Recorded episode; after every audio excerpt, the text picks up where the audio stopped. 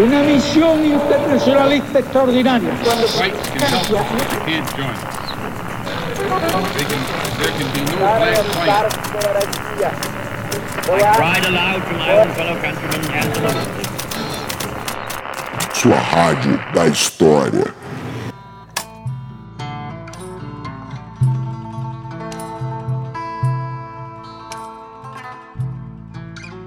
Bom dia, boa tarde, boa noite, tripulantes. Aqui quem fala é o Rafinha e eu sou o marinheiro que comanda esse motim. Bem-vindos a bordo porque esse é o podcast História Pirata. E aqui comigo, mais uma vez, eu tenho um grande amigo meu como convidado desse programa, que é o Arthur. Arthur, dá um oi pra galera, se apresenta, fala um pouco sobre você para quem não te conhece.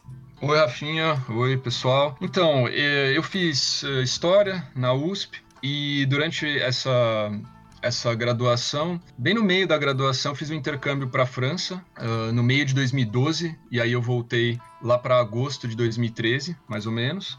E depois terminei a faculdade de História, já estava dando aula, né, trabalhando como plantonista, e resolvi fazer a faculdade de Direito.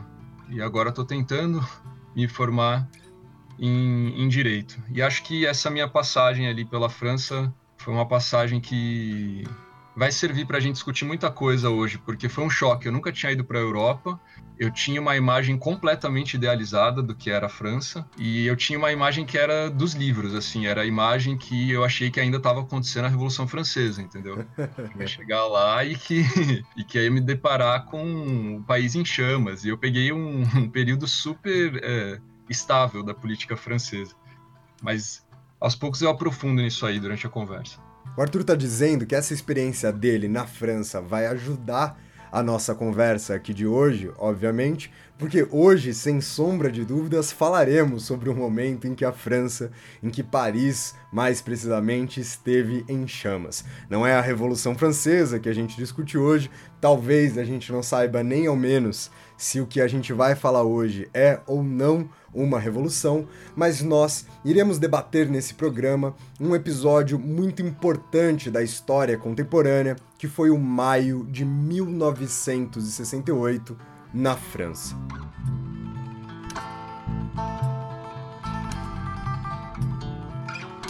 E hoje, meus amores, para que a gente possa debater esse tema, a gente vai passar por alguns pontos extremamente importantes. Eu vou apresentar aqui num primeiro momento quais serão esses pontos sobre os quais a gente vai passar, assim vocês já ficam sabendo quais são os pontos que nós debateremos aqui na aula de hoje.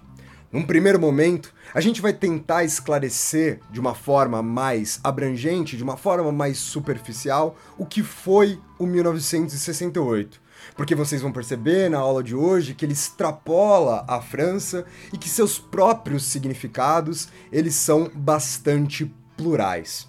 Posteriormente desse sobrevoo, num segundo bloco, a gente vai tentar apresentar os antecedentes, ou seja, o contexto no qual este fenômeno histórico está inserido. Já num terceiro bloco, veremos que 1968 não se resumiu à França, mas trata-se de um ano emblemático da história mundial. Porque fenômenos semelhantes, ou pelo menos com algum denominador comum em relação àquilo que acontece na França, também acontecerão nos Estados Unidos, no Brasil, na Tchecoslováquia, no Egito, no leste europeu. Então a gente vai tentar passar um pouco também para vocês aqui estes fenômenos que né, compartilham esse ano emblemático da história. Num quarto bloco, a gente vai se aprofundar aí sim ao que foi o maio de 1968 francês, nas especificidades do movimento, tentando debater o seu significado, construiremos uma narrativa do que foi o maio, o mês de maio de 1968 francês, inclusive que na verdade deveria se chamar Maio-Junho de 1968 francês, e encerraremos esse programa tentando debater um pouco do legado, um pouco dos reflexos deste movimento. Então, vamos começar o programa de hoje. Vamos começar com uma abordagem geral. Vamos tentar entender o que foi 1968.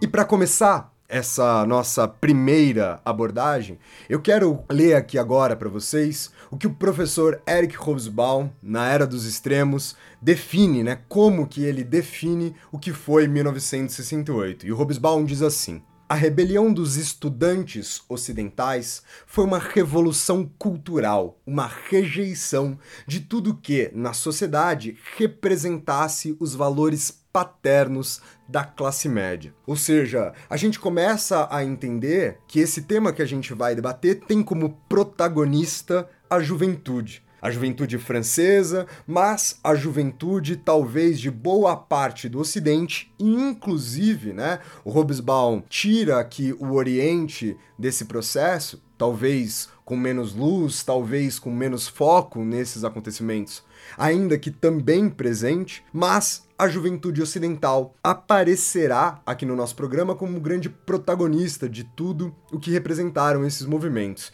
E ele diz que é uma rejeição eu acho que esse segundo componente aqui, eu acho que essa palavra rejeição é outra coisa que a gente vai ter que debater. Vocês vão perceber ao longo do programa que muito dos movimentos que aqui acontecem, eles estão negando, negando as estruturas sociais, negando estruturas econômicas, negando imposições atreladas ao funcionamento das universidades, negando determinadas ações, sensos comuns sociais. O grande vazio, o grande vácuo que existe em 1968 não seja um movimento de rejeição, mas talvez um dos grandes debates que nós teremos aqui hoje é o que, que essa juventude vai querer construir.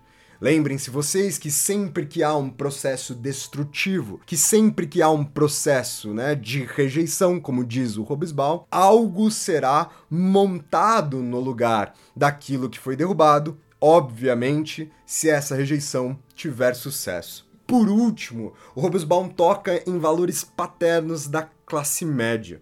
E aí eu queria que vocês entendessem aqui que, obviamente, o Robesbaum não está se referindo exclusivamente aos valores das pessoas que integram a chamada classe média, mas de uma forma mais abrangente entendendo que os valores os quais normalmente a classe média se auto-institui, que a classe média representa, eles são um conjunto de valores muito mais atrelados ao senso comum, muito mais atrelados né, a uma noção alienada aqui da questão. Inclusive, a gente vai debater também o que é essa alienação e o que, que nós estamos chamando dessa alienação. Já a Marilena Chauí na apresentação edição brasileira da Brecha, que é uma publicação, né? Essa Brecha é uma publicação contemporânea aos fenômenos, aos eventos de 1968. Na apresentação edição brasileira, mais recente, aqui publicada pela Autonomia Literária, a Marilena Chauí diz assim, se referindo mais especificamente ao movimento estudantil. Ela fala que o movimento estudantil na França foi um movimento contra o servilismo das ciências sociais, curvadas às imposições da sociedade industrial capitalista, e o sombrio futuro dos estudantes nessa sociedade. Vale a pena lembrar, os movimentos sobre os quais falaremos hoje, eles colocam a universidade como um de seus principais inimigos. Aliás, é engraçado a gente pensar como a universidade, em 1968, ela representa um papel bastante ambíguo. Por que, que eu estou dizendo isso? Porque estes estudantes reconhecerão na universidade, nos professores, nas estruturas atreladas à reitoria, atreladas ao funcionamento interno da universidade, assim como as propostas dos cursos como parte desses valores paternos da classe média como parte daquilo que essa juventude anseia, almeja destruir. E ao mesmo tempo, é de dentro dessas universidades que brota essa juventude, que forma-se essa juventude. Então a gente tem aqui a universidade tanto como inimigo, mas também como berço daqueles que almejam a sua transformação. O Edgar Morin, o importante pensador francês, ele vai viver os fenômenos de 1968, inclusive ele é um dos autores que publica artigos nessa brecha sobre a qual eu estava falando para vocês. E o primeiro artigo do Morin, inclusive publicado em 1968, intitulado A Comuna Estudantil, vai definir esses movimentos da seguinte forma: o fala de uma recusa da vida burguesa. Olha a recusa, olha a rejeição mais uma vez aparecendo aqui. Recusa da vida burguesa, considerada como mesquinha, medíocre, reprimida, opressiva. Sublinha não a busca de uma carreira, mas o desprezo pelas carreiras de quadros técnicos que os esperam. Não acentua sua vontade de se integrar o mais rápido possível na vida adulta, mas a uma contestação global de uma sociedade adulterada. A grande festa da solidariedade juvenil, o grande jogo sincrético da revolução, foram ao mesmo tempo, no plano individual, um exame de passagem para a sociedade, que, naquele momento e para a maioria, pareceu preferível e muito superior aos exames escolares, e, no plano coletivo, a vontade de se afirmar na e contra a sociedade.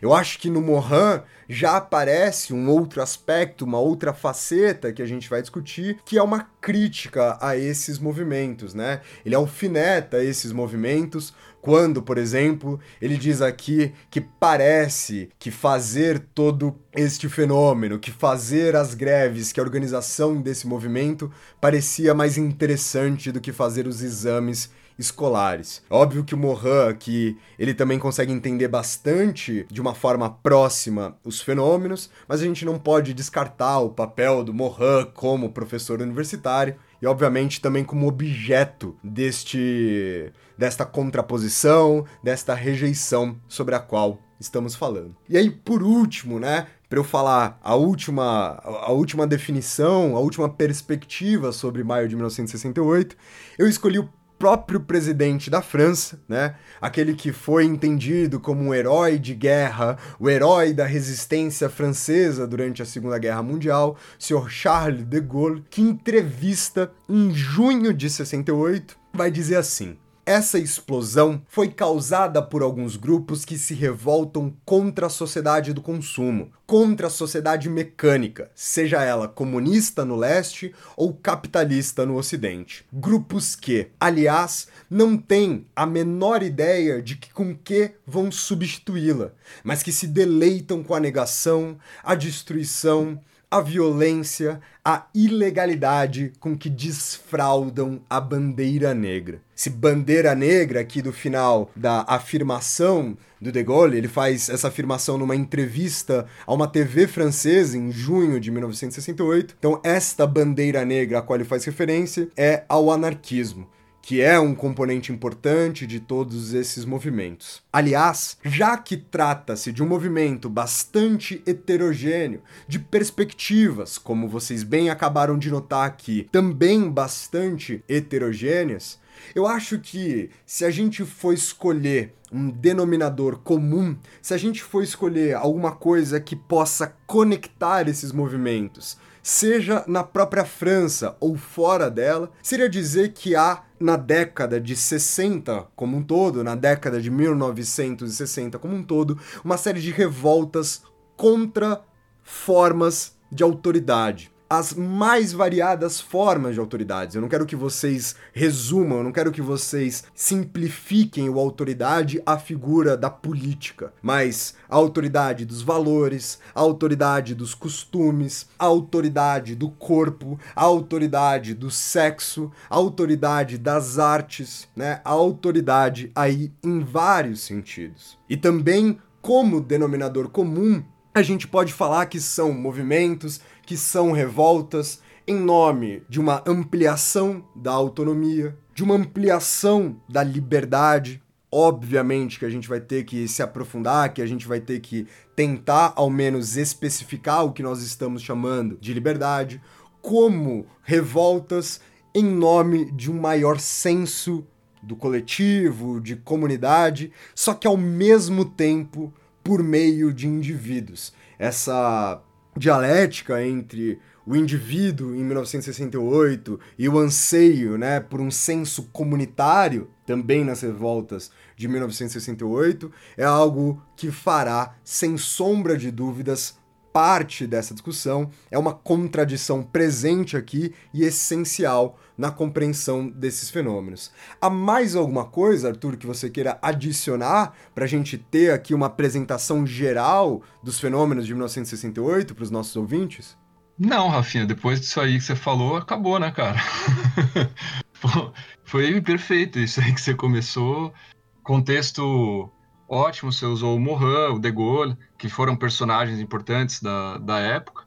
O que eu queria acrescentar, eu acho que vai mais no sentido de uma análise sociológica, é, não que você não tenha comentado, mas só destacando alguns pontos que você levantou, eu considero, e quando dou aula eu explico isso para os alunos, eu considero que é, a juventude, né, o jovem como categoria política, ele foi criado em maio de 68. Então, assim, não é que os jovens antes não tinham atuação política, né? Sempre houve é, movimento estudantil e tal, mas é, a ideia de que existe a juventude como uma categoria política própria, quer dizer, que tem reivindicações próprias, que tem desejos próprios, que tem expectativas próprias, né? Isso que a gente chama de jovem, alguma coisa que vai aí dos 17 aos 25, 26 anos, uma pessoa que está prestes a entrar na, na faculdade, né, ou até que já um pouco depois que terminou a faculdade, mas não se inseriu no mercado de trabalho, isso é um negócio que começa nesse momento da, da história francesa, que depois vai se espalhar. Né? Não só francesa, como você falou, né? a gente está focando mais na França, mas enfim, em outras partes do, do mundo também. E o jovem entrando na política, ele vai trazer novos valores. Se a gente pensar é, que essa geração, que tem vinte e tantos anos, né, em 68, nasceu é, durante os anos 40, quer dizer, não teve a experiência da guerra, né, ou se teve, era tão jovem que não se lembra exatamente, é uma geração muito diferente dos pais. Né? Claro que sempre há um confronto de, de gerações, porque a sociedade muda, a moral, a tecnologia, etc. Mas acho que nesse momento foi um conflito mais forte ainda, porque você imagina que os pais que estavam ali vivendo o fenômeno da Segunda Guerra, eles estão vivendo também um período de nacionalismo muito forte, de hierarquia militar, de disciplina, de valores é, férreos, né, de valores que realmente fazem que o indivíduo fique quase que subjugado pela sociedade. Enquanto que essas pessoas que nascem nos anos 40, eles vão pegar um momento no final dos anos 40, anos 50, começo dos anos 60, que já é uma sociedade completamente distinta, né? Porque a gente já está entrando num período que é uma ascensão econômica da sociedade como um todo. Se a gente pegar a França mesmo, por exemplo, a gente está falando de uma ascensão econômica, um crescimento econômico contínuo, né? Então, as privações, digamos que existiam em momentos passados, não vão existir mais da mesma maneira para essa geração que, que nasce. E aí, acho que é importante é é, o que, que é essa juventude que está claramente em confronto com a autoridade, como você colocou, em confronto com seus pais, em confronto com é, a política tradicional, quais são os valores que ela traz? Né? Acho que isso é interessante, porque você falou muito da crítica da vida cotidiana também. Né? E aí tinha até uma, um, um poeminha que circulava na época que tinha um trecho que falava assim: metrô, boulot, dodô. Né? O que, que, é isso? Descrevia como que era a rotina da França. Então, é o metrô, a pessoa vai para o trabalho, boulot é o próprio trabalho, e depois dodô. Dodô é domicílio, quer dizer, ela volta para casa e dorme. Então, essa é a rotina de um adulto. É a rotina chata, é a rotina burocrática, é a rotina extenuante. Você acorda, pega o metrô, trabalha, volta para casa, dorme, acorda, pega o metrô. E é justamente isso que a juventude traz de diferente. Acho que é desarmar um pouco esse automatismo do cotidiano quando tenta trazer para a política uh, um afeto de alegria, de felicidade, de humor, né? Eles eram muito é, bem-humorados, assim, tinha muitas sacadas, muito muita piada, né, naqueles muros parisienses. Isso contra o que eles enxergavam como uma rigidez excessiva, um formalismo excessivo, uma disciplina que era exagerada, né? Então, eu acho que essa entrada do jovem é uma coisa nova, os valores que a juventude traz são valores novos, e eu diria também um terceiro aspecto que eu acho relevante: a maneira como é, esses manifestantes vão se comunicar com o restante da sociedade é muito diferente. E acho que isso tem impactos claros para nós a, até hoje, né? Quando a gente olha as manifestações, muitos cartazes, muita gente pichando muro, muitas construções de imagem, muita construção poética. Né? Então, se isso sobrevive uh, ainda hoje para nós, isso vem principalmente desse momento aí dessas revoltas dos anos 60, que vão tentar trabalhar até com slogans políticos. Acho que essa ideia de, de, de resumir um sentimento, um afeto através de uma frase pronta, uma frase que dá para estampar na, na parede, num folheto. Isso é uma coisa que, claro, não é nova em absoluto, mas eu acho que é nova quando atrelada a esses valores da juventude, né? Quando atrelada a uma certa irreverência que a juventude é, demonstrava nesse momento.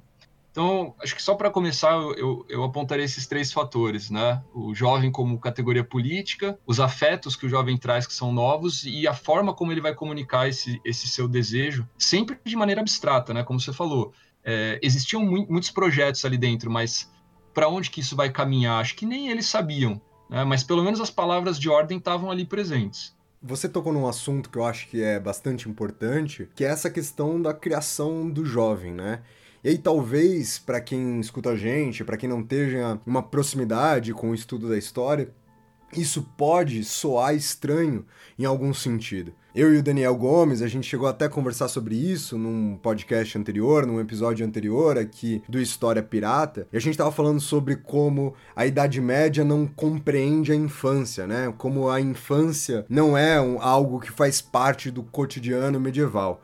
E obviamente, quando nós historiadores a gente fala que não há infância na Idade Média, a gente não quer dizer que as pessoas nasçam com 18 anos de vida. Quando o Arthur citou aqui, né, que não há juventude, que não há adolescência, até o maio de 1968, isso também não significava que a pessoa, sei lá, completava 8 anos de idade e no ano seguinte ela completava 18, né, que se pulava esse sentido. Mas de que não havia uma parte da sua vida reconhecida tanto por você quanto pelos outros como uma fase que era diferente da infância e diferente da vida adulta, né?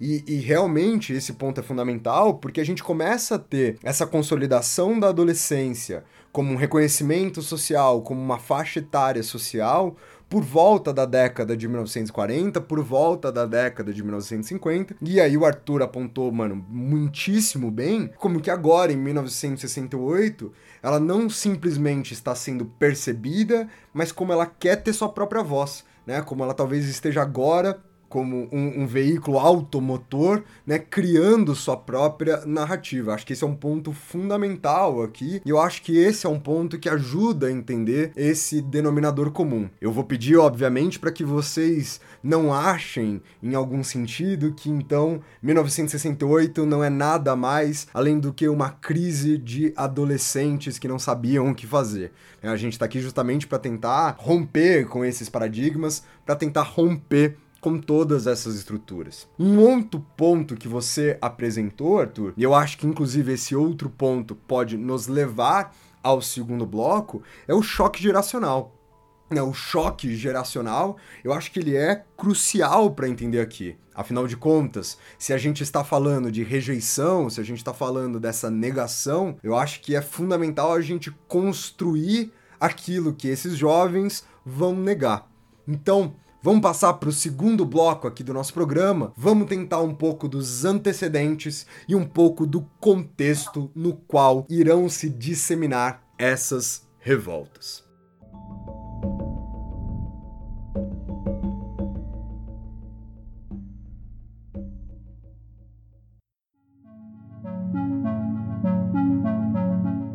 Arthur, se você puder, você pode dar um panorama do que é o começo do século XX? Você pode dar um panorama do que é justamente, né, o contexto no qual se formam, e aí como você bem apresentou, os pais desses jovens protagonistas da década de 1960?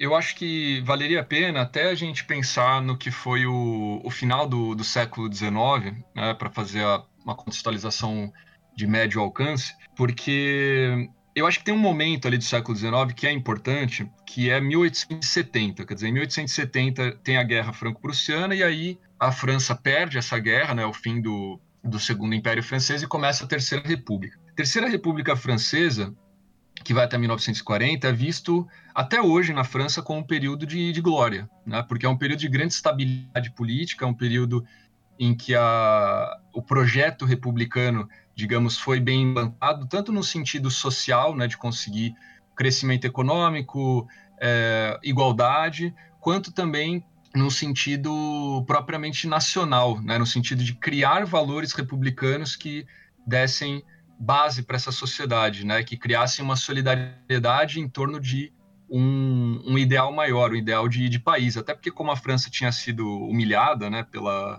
pela Prússia na guerra, é, era necessário criar essa, esse sentimento interclassista né, de que todos faziam parte de um, de um mesmo grupo, de uma mesma sociedade. Só que em 1940, né, já com o começo da Segunda Guerra, o que, que acontece? Os nazistas vão, em março, ocupar a França né, e começa um outro momento em que o norte da França está ocupado né, diretamente pelos alemães e que se forma a República de Vichy. Né? A República de Vichy ficou conhecida como a República dos Franceses Colaboracionistas, quer dizer, os que colaboravam com o regime é, nazista. E a República de Vichy foi comandada pelo general Petain, né, que é até hoje um xingamento na França se chamar alguém de, de petanista, né, quer dizer, é, uma pessoa que colabora com o que existe de pior na face da Terra. Né?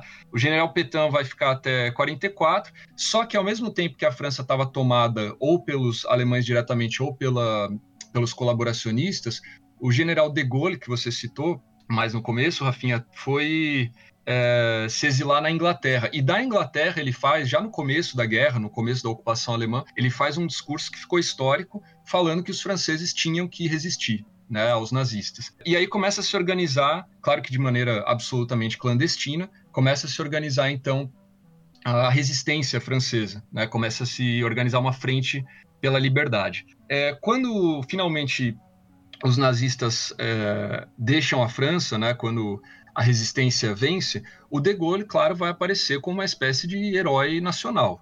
E aí ele fica como primeiro-ministro até 46, só que em 46 começa a Quarta República Francesa. Né? O De Gaulle vai renunciar porque ele tinha alguns problemas uh, com a Assembleia, com a Assembleia que, que fez a Quarta República, né, que fez a Constituição, e a Quarta República vai durar relativamente pouco, né, é um período instável da história francesa, porque tem a crise do colonialismo no norte da África, com a Argélia, muitos casos de corrupção, né, até que chega em maio, né, só que maio de 58, não maio de 68. Maio de 58 é uma espécie de golpe de bastidores que o De Gaulle dá. De Gaulle já está bem mais velho, ele tinha participado até da, da Primeira Guerra. E aí, nesse golpe de bastidores, o De Gaulle vai fundar a Quinta República Francesa. Então tem uma nova constituição para a França. E aí o De Gaulle volta aclamado, né, em 58. E é importante que é não só pela direita, mas pela esquerda também. O De Gaulle, apesar de vir das Forças Armadas, apesar de aparentemente né, ter um caráter mais assim de, de direita, ele tinha uma preocupação social muito forte. Tanto que nesse período de 58 até 68, que é quando a gente quer chegar, se forma um estado de bem-estar social na França. Né, mesmo que o De Gaulle não seja de esquerda, que ele não seja um social-democrata. E ele tem uma outra característica que a esquerda francesa sempre valorizou, né, e valoriza até hoje, que é o anti-americanismo. O De Gaulle detestava os Estados Unidos e ele sempre tentou fazer uma política que afastasse a França o máximo possível da influência uh, americana. Né? Então, essa Quinta República começa em, em, grande estilo com o De Gaulle. É um personagem muito complexo da história da França. Eu acho que o que a gente teria de mais próximo aqui uh, talvez fosse o Vargas. Né? Claro, muitas diferenças, mas eu acho que daria para comparar em alguma medida com Vargas, porque o De Gaulle ele encarna essa, essa noção do grande estadista francês. É, ele encarna essa ideia de que existe alguém que representa a, a nação francesa, né? seja ele de direita ou não, é, ele é maior que nós, porque ele é um herói da Primeira Guerra, ele é um herói da Segunda Guerra, e, acima de tudo, para retomar um tema que você colocou lá no começo, ele é a voz paterna da autoridade. Né? Se o De Gaulle falou, se vai ser dessa maneira, vai ser dessa maneira. Quer dizer, os franceses têm que se juntar em torno disso. Né? Isso era óbvio e claro para quem tinha participado da Segunda Guerra, da Resistência, mesmo que pudesse haver alguma discordância ideológica, o De Gaulle era um símbolo político da maior ordem ali para os franceses.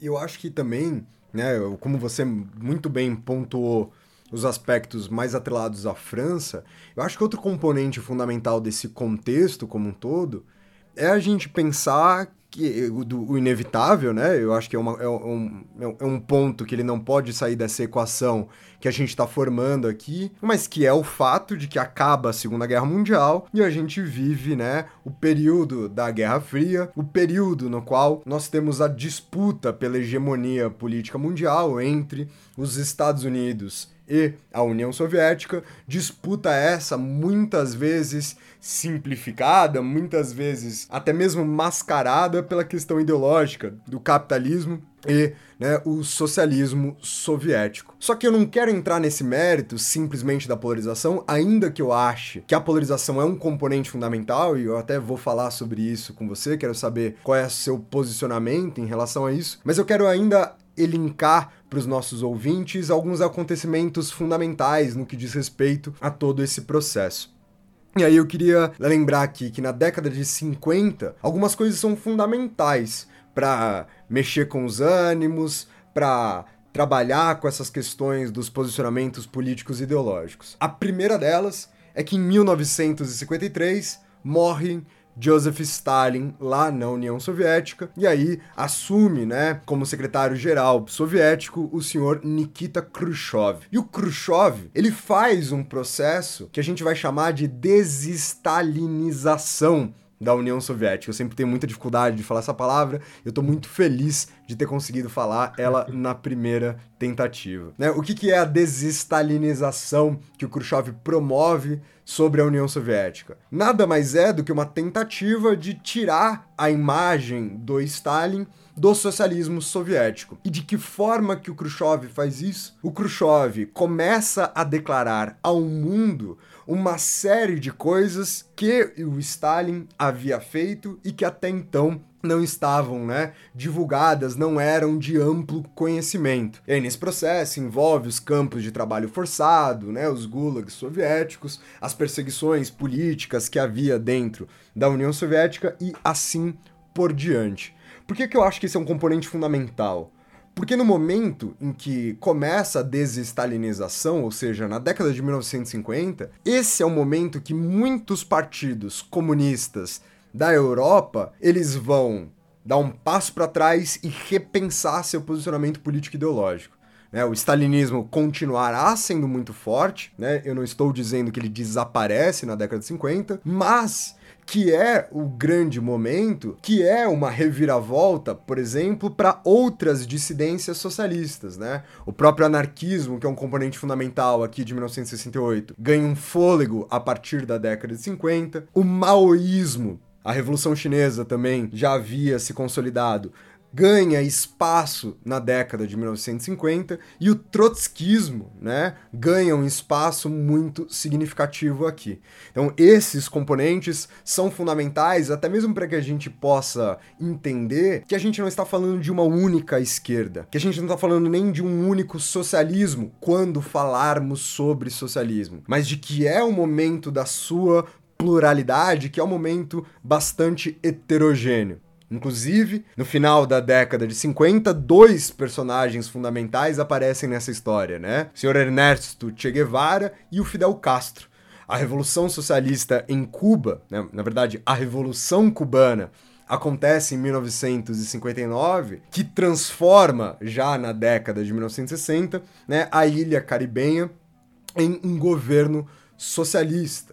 Inclusive passando logo nessa virada, logo nesse momento em que Cuba define-se enquanto socialista, por um dos momentos mais tensos da Guerra Fria, né? Em 1962, a gente tem um episódio da crise dos mísseis. Eu acho que o último, né? Eu, eu, eu linkei aqui três grandes acontecimentos referentes à Guerra Fria, fundamentais para entender o maio de 1968, e o último deles, que é inclusive, né? Está no seu epicentro quando acontecerão as manifestações de 1968, é a Guerra do Vietnã, né, que é justamente aquele conflito que envolve principalmente o exército estadunidense e ali os exércitos vietnamitas. Uma guerra que diz respeito ao imperialismo, já citado pelo Arthur aqui, uma guerra que obviamente dialoga com a questão da disputa por hegemonia de poder entre Estados Unidos e a União Soviética durante a Guerra Fria e que, inevitavelmente, esbarra também nessa questão ideológica. A Guerra do Vietnã é talvez o grande componente para a gente pensar principalmente a juventude, por exemplo, nos Estados Unidos, né? As rejeições que haverá nos Estados Unidos em relação à Guerra do Vietnã. Arthur, eu também queria que a gente trabalhasse nesse segundo bloco de contexto alguns aspectos filosóficos, né? Alguns aspectos de produção filosófica que há aqui e que dialogarão no futuro mesmo, aqui eu estou conjugando devidamente, dialogarão com os fenômenos de 1968. Alguma coisa do ponto de vista factual que você queira adicionar, ou a gente pode partir para essa, essa questão da filosofia?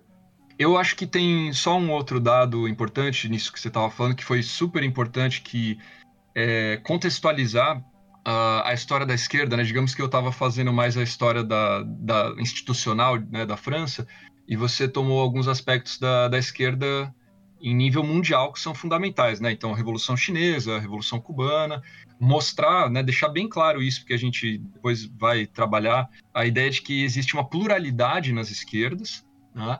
E que o Partido Comunista, muito aos poucos, vai perdendo o seu prestígio. Né? Mas bem aos poucos mesmo, porque tem vários livros na, na França que falam que o comunismo foi uma paixão francesa. Né? O, o PCF, Partido Comunista Francês, assim como o Partido Comunista Italiano, eles foram os maiores partidos comunistas da Europa Ocidental até os anos 70, eles tinham uma participação muito forte na política. E eles eram, até esse momento, stalinistas. Né? Eles eram é, extremamente ortodoxos. Tem esse primeiro momento que é com a morte do Stalin, né? depois o processo de desestalinização, que foi um choque para muitos deles. Né? O, o próprio Edgar Morin, por exemplo, que era do Partido Comunista, é, a partir desse momento começa a se afastar dos comunistas, vai escrever uma, uma autocrítica.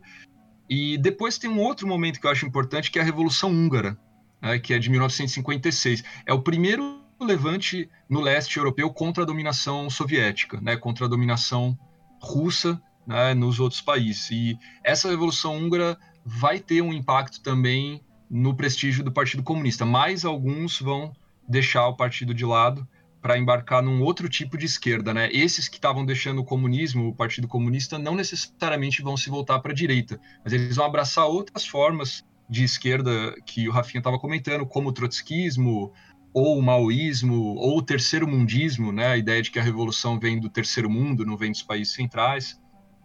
Mas, uh, enfim, eu acho que daí a gente já pode partir para a questão filosófica, assim. Na questão filosófica, né, que por mais que eu tenha estudado filosofia, é, não é a minha área de domínio, eu só queria elencar, pelo menos aqui, três autores e três obras que eu acho que sempre aparecem quando a gente discute a questão do maio de 1968. A primeira delas, e primeira mesmo, num sentido cronológico, né, é o texto do Sartre, o existencialismo é um humanismo. No existencialismo é um humanismo do Sartre, ele tenta conectar a, a, sua essência filosófica, né, aquilo que o Sartre chama de existencialismo, à questão socialista. Né, e ele está mostrando justamente que o existencialismo, muitas vezes visto, muitas vezes compreendido como uma forma de individualismo, né, se encaixaria no modelo socialista. E aí eu acho que no diálogo que a gente vai acabar tendo aqui na, no programa de hoje sobre as liberdades, os indivíduos, o coletivo, né, que eu acho que é uma tríade de assuntos que vão envolver em vários momentos essa nossa conversa, o Sartre é um ponto fundamental. Depois, aquele que fica mais famoso, atrelado né, ao movimento de 1968, especificamente na França, que é o Marcuse, né, o Herbert Marcuse, quando em 1955, ou seja, aí 13 anos antes dos fenômenos de 1968, ele publica o Eros e Civilização. No Eros e Civilização, o Marcuse usa esse Eros no seu sentido grego para valer da palavra, né? Não somente no sentido sexual erótico, mas no sentido desse desse desejo incontrolável, é, desse instinto daquilo que nos faz viver e como isso se depara, como isso se choca com aquilo que a gente construiu enquanto civilização. É curioso, isso eu não sabia, eu fiquei, eu me dei conta aqui agora fazendo a pesquisa para esse programa, que a primeira edição do Eros e Civilização é de 1955 e a segunda edição do Eros e Civilização é de 1966, ou seja, o livro é publicado na sua segunda edição dois anos antes dos fenômenos. E eu tô falando sobre essa curiosidade porque talvez quem nunca tenha se deparado com esse livro do Marcuse, ou quem nunca tenha se deparado com o próprio Marcuse, há uma, é há uma questão, inclusive, historiográfica aqui, né? Um debate sobre o estudo de história, que é curioso, que é se você leu Eros e Civilização, sem perceber a data, sem saber a data, sem ter ciência que ele é escrito tão antes de 1968, você tem certeza que o Marcuse está falando sobre 1968. E por último, né, para fechar essa tríade, o Guy Debord, né, que em 1967 publica talvez seu livro mais famoso, A Sociedade do Espetáculo, que está justamente fazendo o debate que muito, né, desses movimentos farão também aqui e que nós faramos, é, faramos é ótimo, né? Que nós faremos aqui nesse programa do História Pirata.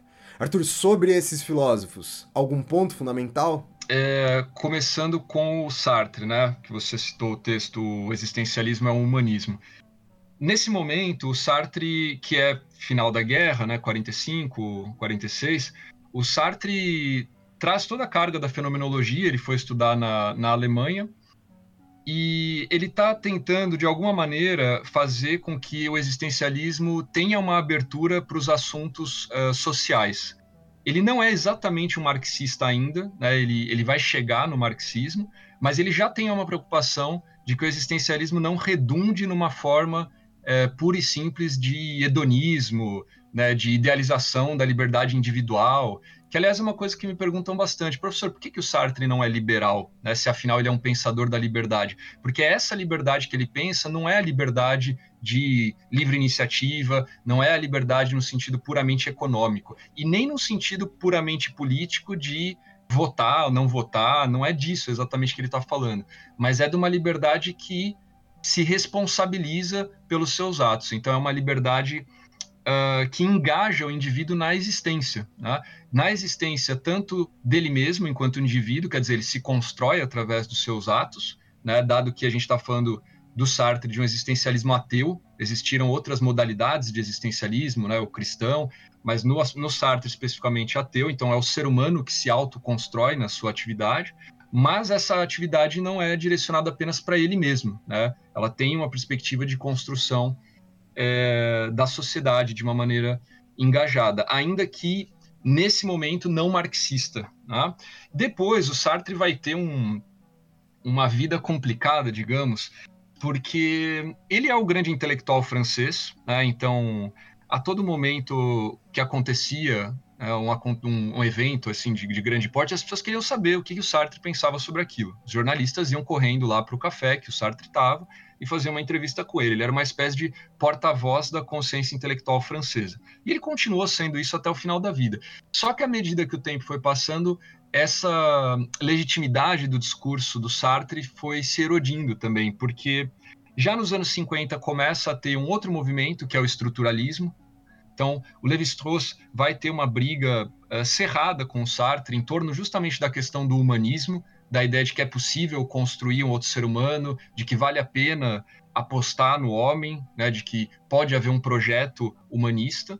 E depois, nos anos 60, o Sartre ele continua sendo um grande intelectual, mas ao mesmo tempo ele vai ser dificilmente absorvido pelos manifestantes de 68, justamente pela associação dele com o Partido Comunista, né? Então, com aquela ortodoxia stalinista. O Sartre, por diversas vezes, defendeu a União Soviética em momentos como da desestalinização, em momentos como da Revolução Húngara, né? Então, o Sartre chega nos anos 60, em especial em 68, como uma figura ambígua, porque é claro que deve ser reverenciado, mas ao mesmo tempo tem ali um pé atrás em relação às, às escolhas políticas que ele fez num passado recente. Né?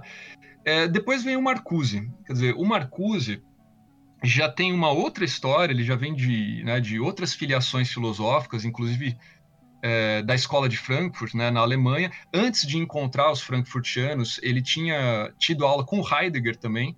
Então, digamos que há um elemento, um leve elemento é, existencialista nesse jovem Marcuse. Só que o momento de decisão filosófica do Marcuse, e eu acho que esse é o momento, Rafinha, não só do Marcuse, mas que explica muito da filosofia subjacente ao Maio é, francês, principalmente, mas em algum grau também aos americanos, que é a descoberta dos manuscritos do jovem Marx, né, os chamados manuscritos de, de Paris ou manuscritos de 1844. É, isso não tinha sido publicado até 32 e a primeira tradução francesa é 37. Né? Mas não era um texto muito considerado dentro do marxismo, porque ele era visto como um momento só de formação filosófica do Sartre, dentro daqueles parâmetros do idealismo alemão, era um texto muito romântico, né, que falava muito de alienação. Esse conceito alienação era considerado um conceito, na época, né, pelos franceses ultrapassado, porque era um conceito que é, não explicava muito bem os processos sociais, e o Marx que foi recebido pela União Soviética e pelo Partido Comunista Francês era o Marx do capital, era o Marx da luta de classes, era o Marx das estruturas econômicas. Então não tinha muito espaço para discutir esses temas de alcance filosófico propriamente do tipo alienação, autonomia, fetismo. Isso entrava de uma forma muito secundária e como um Marx assim atrasado, digamos, né? O Marx jovem e o Marx Maduro teria superado esse tipo de discussão. E o que a gente vê no Marcuse, pelo contrário, é a retomada do jovem Marx é a retomada da ideia de que a sociedade capitalista é alienante, de que a sociedade capitalista é fetichista e assim por diante. E aí tem um deslocamento muito grande. Quando a gente pega o Eros e Civilização, por exemplo, é, a gente vê coisas curiosas. Por exemplo, ele está criticando a sociedade do consumo. Enquanto que o Marx, se a gente pegar no Capital, né, o Marx Maduro, tem uma crítica ali que é muito mais a sociedade do trabalho, digamos assim. Só que num momento ali de anos 50, anos 60, em que você já tem uma classe trabalhadora, pelo menos nos países centrais, que não tem mais o problema do pauperismo, como dizia o Marx, quer dizer, não é uma classe totalmente empobrecida, a classe trabalhadora, em alguma medida, ela já faz parte até de, do que seria uma classe média. Né? Ela, pelo menos uma parte considerável, ela tem acesso aos bens de consumo, ela pode ter uma televisão, pode ter um carro, pode ter um rádio. Então, até a noção de crítica muda. Né? A crítica de esquerda não pode ser mais ao problema da pobreza, porque não é isso exatamente que está em jogo. No capitalismo avançado, parece que a pobreza como miséria né, não tem espaço, ou se tem, é muito pequeno. Parece que o problema passou para uma outra esfera, que não é propriamente econômica, mas é sim uma esfera filosófica. Que é, pô, a gente tem um monte de coisa, né? A gente tem TV, tal, tal, mas será que a gente vive a vida, né? Será que a gente tem a oportunidade de é, perseguir aquilo que a gente acredita? Ou será que a gente vive numa sociedade que é tão engessada, apesar de ter esses prazeres do consumo, mas uma sociedade que diz o que a gente tem que fazer, basicamente, né, que tem o percurso da vida inteira traçado? Né? Será que a gente está vivendo ou a gente está apenas né, servindo como engrenagem, digamos, da máquina? E depois, aí acho que já bem mais perto de, de 68, os situacionistas, né? O Guy Debord é o principal dos, dos teóricos situacionistas, e quando a gente lê a Sociedade de Espetáculos, você tem ali inúmeras citações ao jovem Marx de novo, né? inúmeras citações a um programa humanista, e a um programa, eu também queria chegar nisso, né? Esse jovem Marx está muito é, embebido aí nas fontes do romantismo alemão. Acho que isso é muito forte em vários aspectos que a gente possa discutir, que é uma ideia de uma crítica artística do capitalismo, uma crítica filosófica do capitalismo, não necessariamente uma crítica econômica, ainda que ela exista também, mas ela não é mais é, preponderante como era antes. Né? Você vê, Sociedade do Espetáculo, quer dizer, ele vai falar da miséria nesse livro, ele fala da miséria, mas não é da miséria no sentido de que não se tem o que comer, é da miséria em que a vida humana foi colocada. Que, aliás, né, só para fechar, enfim, é, uma influência muito grande dos situacionistas eram as vanguardas literárias, em especial a vanguarda uh, surrealista e o dadaísmo também. Né? Então você vê que entra a crítica ao capitalismo, mas de um outro lado, é a crítica à indústria cultural, à sociedade massificada, à sociedade é, uniforme, né? como depois o Marcuse também vai, vai falar. Então eu acho que isso dá uma boa dimensão para a gente. É, o, é, é, é, a volta do jovem Marx, digamos assim, né? em contraste com aquelas críticas puramente econômicas ou puramente sociais de antes. É, você tocou num assunto que eu acho que é, bem importante, né? Como. E, e, é um assunto que a gente não vai se aprofundar aqui hoje, mas como muito do que a gente está falando aqui agora, ele também está expresso nos movimentos literários, ele também está expresso nos movimentos artísticos. A gente entra aqui, né? Muito em toda a arte moderna, no começo do século XX, no dadaísmo, como o Arthur bem citou, que nada mais, né? Obviamente, cada qual com a sua especificidade, mas elas estão ali para exaltar a crise dos valores que estavam ali sendo né, não só gerados, mas consolidados, prospectados nessa passagem do século XIX para o século XX, que foi quando a gente começou a contextualizar todo esse processo, seja no seu sentido histórico dos eventos, seja no seu sentido mais filosófico, como nós acabamos de fazer, que acabam culminando em 1968, que é esse ano emblemático. Eu falei no começo do programa que 1968 era um ano no qual, em diversas partes do mundo, a gente vê a eclosão de eventos dessa juventude em negação, com alguns denominadores comuns, mas também com algumas das suas particularidades.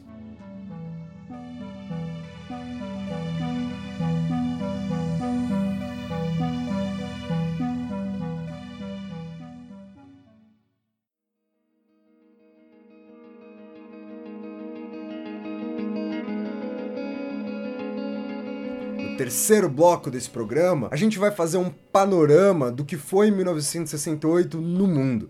É óbvio que a gente não vai aqui abarcar todos os eventos referentes a essa data em todos os lugares do mundo, mas pelo menos vamos tentar falar sobre os seus principais. Eu gostaria pelo menos aqui da gente passar pelos Estados Unidos, pela Tchecoslováquia e pelo Brasil. E o Arthur também quer trabalhar a relação que esses fenômenos terão com o fenômeno francês. Em 1968, na Tchecoslováquia, acontece a Primavera de Praga. A Tchecoslováquia até então, ela faz parte da União Soviética e ela quer romper com a União Soviética. Veja bem como, como o uso das palavras aqui é fundamental.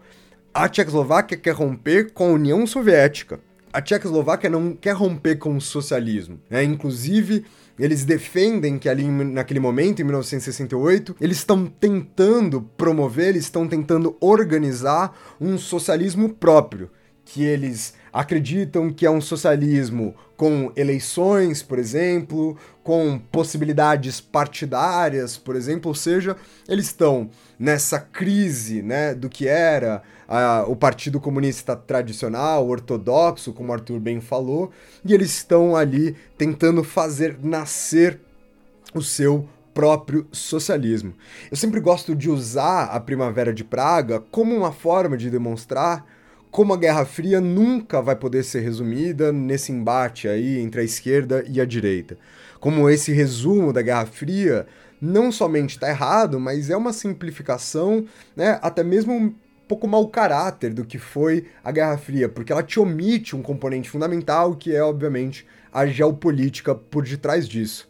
A União Soviética não está interessada se a Tchecoslováquia será ou não socialista, né? Mas a União Soviética vai se preocupar nessa questão da sua hegemonização de poder ali, principalmente no leste europeu. Ou seja, eu estou falando isso para dizer que a União Soviética não aceita a retirada da Tchecoslováquia de dentro da União Soviética, da formação do seu próprio socialismo, e decide atacar Praga, atacar né, ali a cidade de Praga como um epicentro do que é a Tchecoslováquia.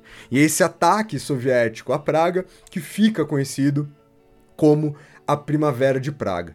E ali, mais uma vez, como vocês também verão nos outros fenômenos, os estudantes são essenciais. Né? Quando os soviéticos atacam Praga, os estudantes esvaziam a cidade num primeiro momento. Ou seja, os tanques soviéticos quase que desfilam pelas ruas sem absolutamente ninguém ali para receber os tanques soviéticos. Quem quiser ir atrás, há um fotógrafo tcheco muito famoso chamado Joseph Kudelka, né? O Kudelka tá em Praga em 1968. Ele fotografa toda a invasão soviética, depois ele consegue escamotear os negativos ali, a gente tá falando de uma época de fotografia analógica, e esses negativos são publicados por toda a Europa ainda em 1968. Então, nesse primeiro momento, os tanques soviéticos desfilam sobre a cidade e eles se deparam com muros, com pichações, como o Arthur já tinha falado, do tipo circo russo na cidade, dois pontos. Não alimente os animais. E aí, quando essa juventude diz que não é para alimentar os animais, eles estão propondo uma nova forma de enfrentamento, eles estão propondo uma nova forma ali de combate aos tanques soviéticos. É, gente, a União Soviética, na década de 1960, é uma potência militar gigantescamente inacreditável.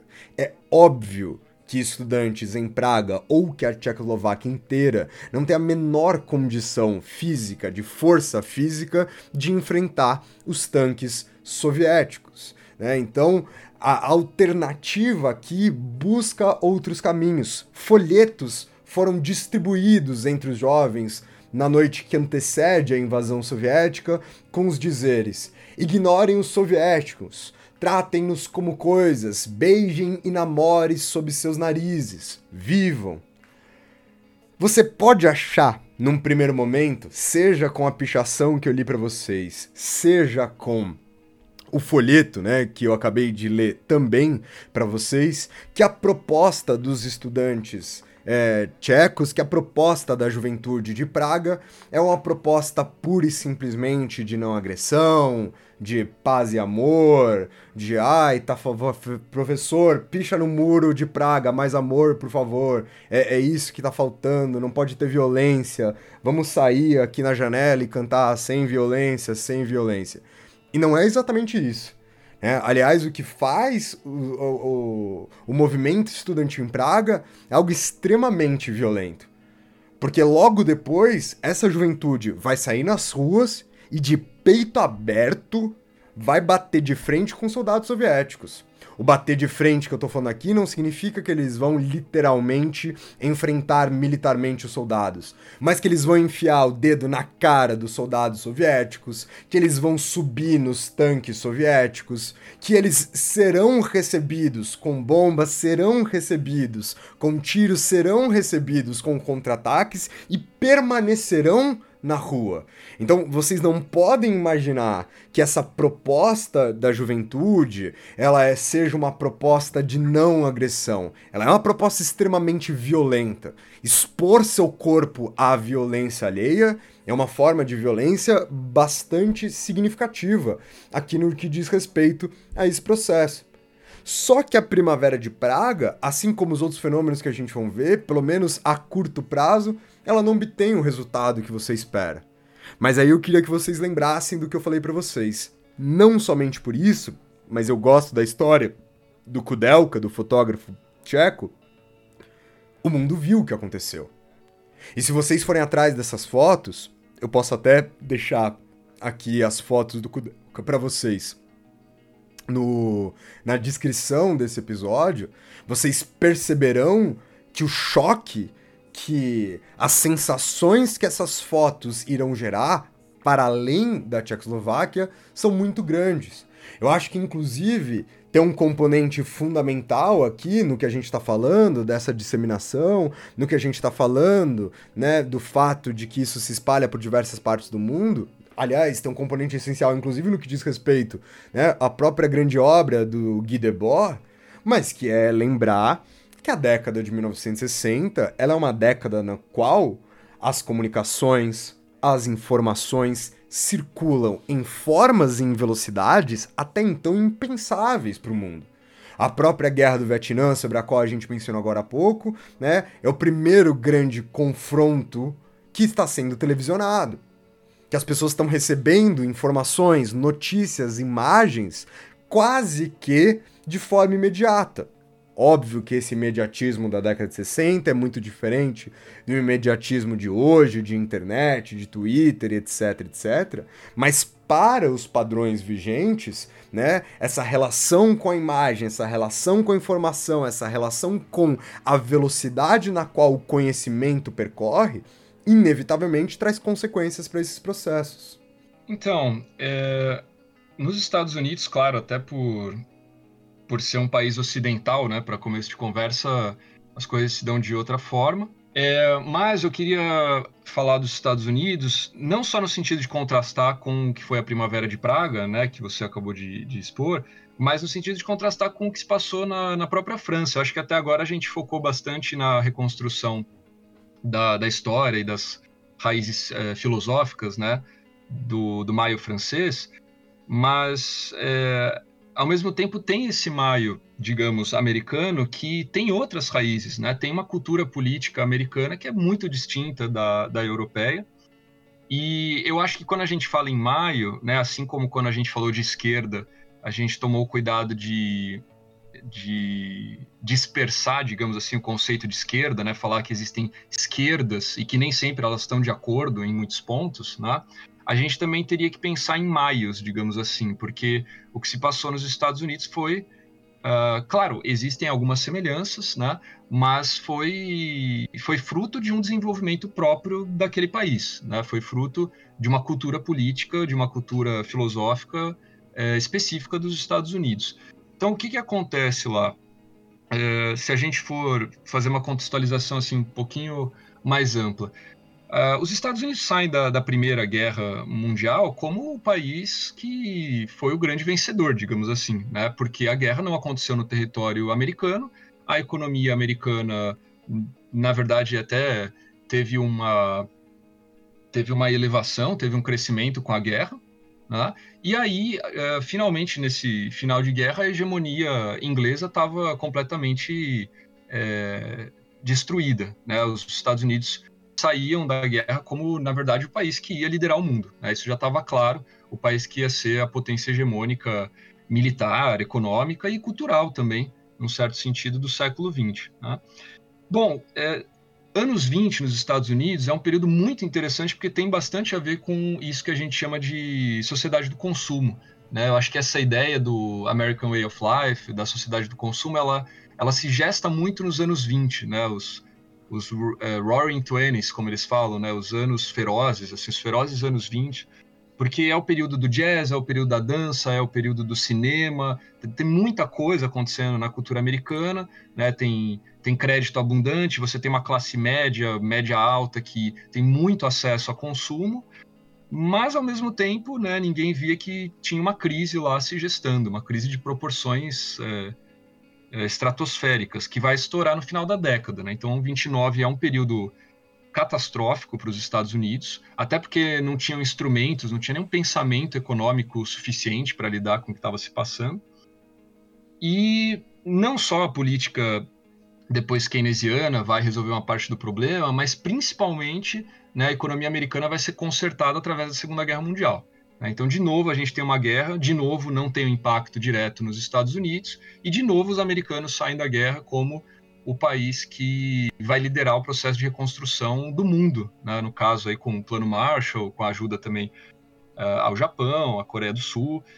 E aí esse período pós Segunda Guerra nos Estados Unidos é o período que, assim como na França, acho que aí tem a semelhança, né? Período de muito crescimento econômico, de muita estabilidade, né, de emprego para todos, de um ideal de nação, que é um ideal interclassista, né, que, que consegue de fato criar uma solidariedade social.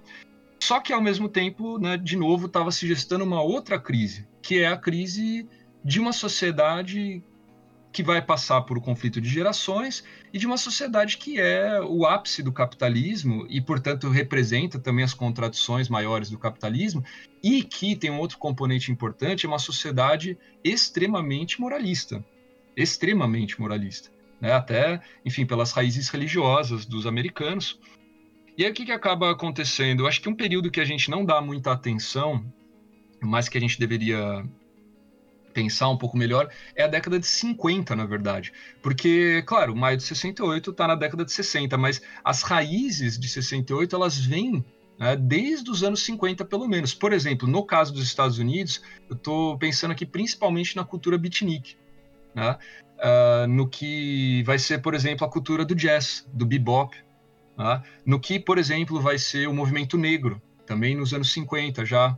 Né, tem uma série de correntes subterrâneas, digamos, que vão nos levar ao 68 americano, mas que vem de uma cultura política própria dos americanos, quer dizer, é um país mais diverso é, do que a França, é um país que tem a questão racial muito mais aflorada do que na França, é um país que está muito ligado à ideia de uma cultura industrial, né, uma cultura popular, não tanto uma cultura erudita. Então, a, a questão de uma literatura de consumo, de uma música de consumo, isso vai ser muito forte também no movimento americano. E sem sombra de dúvida, é um país que, que preza muito pelo indivíduo, né? Tem na cultura americana muito essa ideia de olhar para dentro de si mesmo, né? sem fazer um julgamento se isso é bom ou ruim, mas o maio de 68 nos Estados Unidos, nesse quesito, ele vai ser muito diferente do francês, porque ele é visto como uma autotransformação essa ideia de que, bom, agora a gente pode deixar o cabelo crescer. Por exemplo, quando você olha as fotos ou os vídeos do maio de 68 na França, ninguém tem cabelo comprido.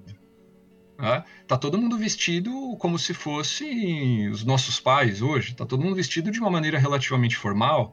Então, essa cultura da construção do próprio indivíduo, até fora um pouco de grandes projetos políticos, mas essa cultura da psicodelia, das drogas, da espiritualidade, do Oriente, né, da chegada de religiões orientais, em especial do budismo, essa cultura do vou largar tudo, é, vou deixar tudo para trás, uma coisa meio na natureza selvagem, né, um filme que acho que retrata isso muito bem. Isso está muito presente nos Estados Unidos e eu acho que é um ingrediente especial. Por exemplo, na França, em 68, ninguém está falando de de, de drogas, de psicodelia, isso não era um, um assunto né, das manifestações. É, e acho que um outro aspecto, Rafinha, até para conectar com isso que você estava falando antes, que é interessante, eu tive uma professora na faculdade que ela foi para a França em maio de 68 e chegavam alguns dissidentes do leste europeu, né, alguns dissidentes do regime comunista, e ela achava muito espantoso o fato de que esses dissidentes dos países do leste, eles vinham com a ideia de democracia. Né? O que, que eles queriam? Mais liberdade de expressão, liberdade de imprensa, uh, descentralização, etc. Isso que você estava comentando agora. E eles vão ficar chocados com as palavras de ordem dos jovens franceses, que muitas vezes vão no sentido contrário porque eles são trotskistas, porque eles são maoístas, então eles estão elogiando regimes dos quais muitas vezes aqueles jovens do leste europeu estavam tentando fugir. Né? É, e também, né, não sei até que ponto isso aconteceu, mas se houvesse um contato maior entre os americanos e o, o Maio de 68 na França, claro que ficaria muito evidente esses contrastes. Né? É, por exemplo, a gente estava falando das raízes filosóficas, o Marcuse é um cara que vai ter um impacto enorme, sobretudo nos Estados Unidos, até porque ele continuou morando lá, né? Os outros membros da escola de Frankfurt voltaram para a Alemanha na década de 50 e ele ficou lá na Califórnia. Né? Então, o impacto que as obras dele tiveram lá foi muito maior, inclusive a questão do eros, do erotismo, né? Isso não é tão forte assim no, no maio francês quanto é na sociedade americana. Então, acho que só para a gente ter esse panorama, se você quiser falar também. É, eu acho que pelo menos a Brasil, gente pode falar aqui sobre o Brasil para para contextualizar, sendo que, obviamente, a maior parte do pessoal que está escutando a gente tá aqui no Brasil. A gente não vai fazer nenhuma relação direta com os fenômenos que acontecem no Brasil, mas para vocês perceberem como a pluralidade, como a extensão desse movimento, ela de fato aconteceu.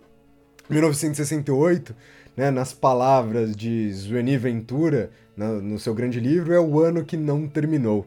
Inclusive é o título da obra do Zuenir. E aí eu vou fazer aqui uma breve passagem sobre os principais eventos de 1968 no Brasil. Em março de 1968, morre o estudante Edson Luiz, ali no Rio de Janeiro. A morte do Edson Luiz marca uma série de confrontos entre os estudantes e a polícia no Rio de Janeiro, tanto no episódio que o Edson Luiz acaba morrendo, assim como no seu enterro, assim como é, na missa de sétimo dia do Edson Luiz. Em junho de 68, acontece a passeata dos 100 mil. Em agosto, a invasão do ANB, quando né, as forças de inteligência da ditadura civil-militar procuravam ali as lideranças atreladas à União Nacional dos Estudantes, atreladas à UNE. Só que a invasão da UNB, a invasão da Universidade né, de Brasília, ela causa um celeuma muito grande na classe política.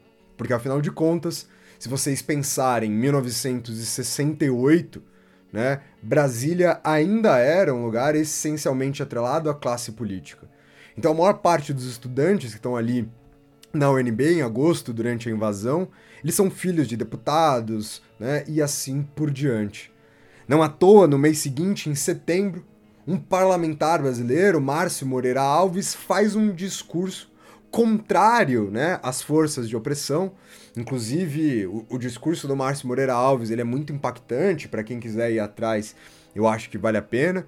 Márcio Moreira Alves acusa né, parte das forças do governo de estarem espancando a juventude, metralhando as juventudes, para usar palavras que ele mesmo usa.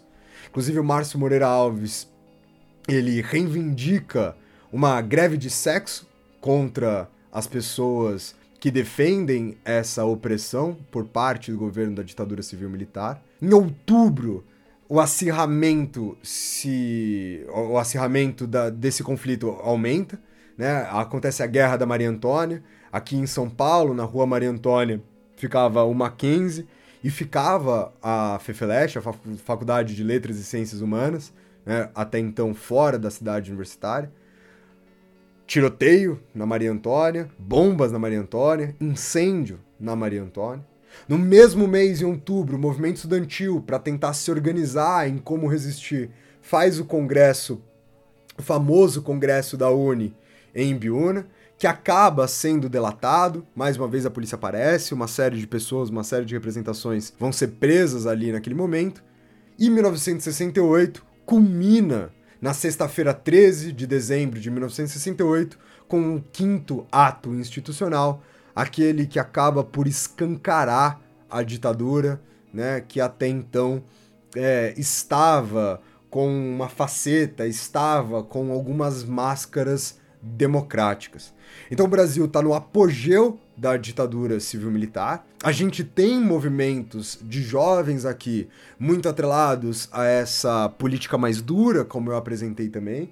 A gente tem movimentos de uma juventude mais atrelados a esse aspecto que o Arthur estava falando, mais ligado, né, à questão estética, à questão cultural, a essa questão estadunidense, como é o caso da Tropicália mas trata-se de mais um movimento, assim como todos os outros, que acaba com uma intensa repressão, né? E a ditadura civil-militar aqui no Brasil, ela só vai ver seu fim muito tempo mais tarde, quase 20 anos depois, né, de 1968, né? Só em 85 que isso começa a se desmantelar. Então a gente escolheu falar sobre a Tchecoslováquia, os Estados Unidos e o Brasil, não porque esses são os únicos episódios, mas porque são boas ilustrações do que foi 1968 fora da França. Eu acho que agora a gente pode chegar no mais importante dos blocos desse programa, né? Podemos chegar no quarto bloco desse programa, que é nos aprofundar no que foi o maio de 1968 na França.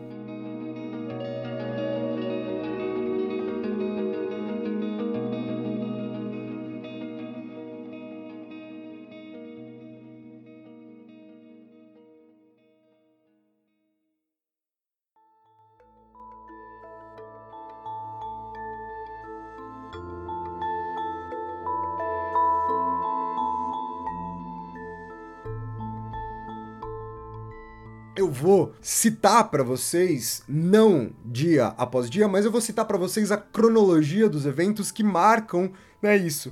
Porque é um pouco genérico falar o maio de 61, né? Parece que é um mês como se fosse um mês de festas, coordenado. E obviamente não é isso, obviamente ele tem uma narrativa importante na sua construção. Eu vou pedir pro Arthur para que sempre que ele quiser me interromper, que ele fique à vontade para me interromper aqui nessa minha cronologia. No dia 1 de maio, um desfile da CGT, ou seja, um desfile ligado né, à classe operária ali francesa, promovia críticas à guerra do Vietnã. É interessante a gente ver que desde o 1 de maio, a relação entre o operariado e os estudantes, que são talvez as duas personagens fundamentais desse processo, eles já tinham a sua relação bastante delicada. Há relatos do 1 de maio em que estudantes que querem ali uma defesa mais clara já dos ideais trotskistas, dos ideais socialistas, entrarem em conflito com os operários que reivindicavam né, apenas algumas melhorias nas suas relações de trabalho. No dia seguinte, no dia 2 de maio, estudantes de Nanterre vão à Sorbonne. Nanterre é o berço de todo esse processo atrelado às movimentações estudantis.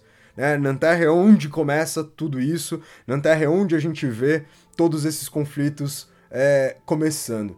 Aliás, no o Edgar Morin, sobre o qual a gente já falou hoje, ele tem uma história muito boa, eu não sei se você conhece, Arthur, mas o Morin, ele vai substituir o Lucien Lefebvre, né, em Nanterre. E aí ele conta que no primeiro dia que ele chega lá para substituir, ele vê algum cara sendo preso. Né, ele vê algum um rebuliço e um cara sendo preso, e quem tá sendo preso no primeiro dia de aula do Edgar Morin é o Combendit, que vocês vão ver é um personagem, um dos personagens mais importantes aqui do que será o maio de 1968. E aí logo em seguida o Morin fala que ele chega para dar aula e que os estudantes são revoltados que ele vai dar aula. Que, que os estudantes não querem aula, né? Que os estudantes querem que, que já comece uma desestruturação daquilo que a universidade se propõe a ser, etc e tal. E o Mohan propõe ali uma votação para ver quais os estudantes queriam ter o curso, quais dos estudantes não queriam ter o curso e se não queriam ter o curso, o que, que eles queriam que tivesse. Então é curioso como, né, a gente está tentando deixar isso claro para quem está escutando a gente, mas não há nada especificamente em maio que dê início a isso, né? Que bote fogo nesse processo, mas como isso já está pegando fogo desde antes. É também nesse 2 de maio, quando os estudantes de Nanterre vão à Sorbonne, que acontece um incêndio ali nas letras da Sorbonne, né, no curso de letras da Sorbonne.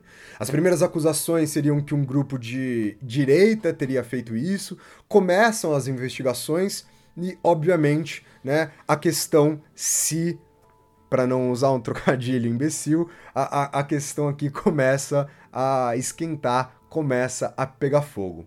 No 3 de maio, com Bendit, esse que eu falei para vocês, que é preso no primeiro dia de aula do Edgar Morin, né, proclama que a Sorbonne se torne uma nova Nanterre. E a gente tem o primeiro grande confronto entre os policiais e os estudantes, no qual 536 pessoas são presas e nós temos cerca de 100 feridos. Entre os dias 4 e 5 de maio, a polícia ocupa o Quartier Latin.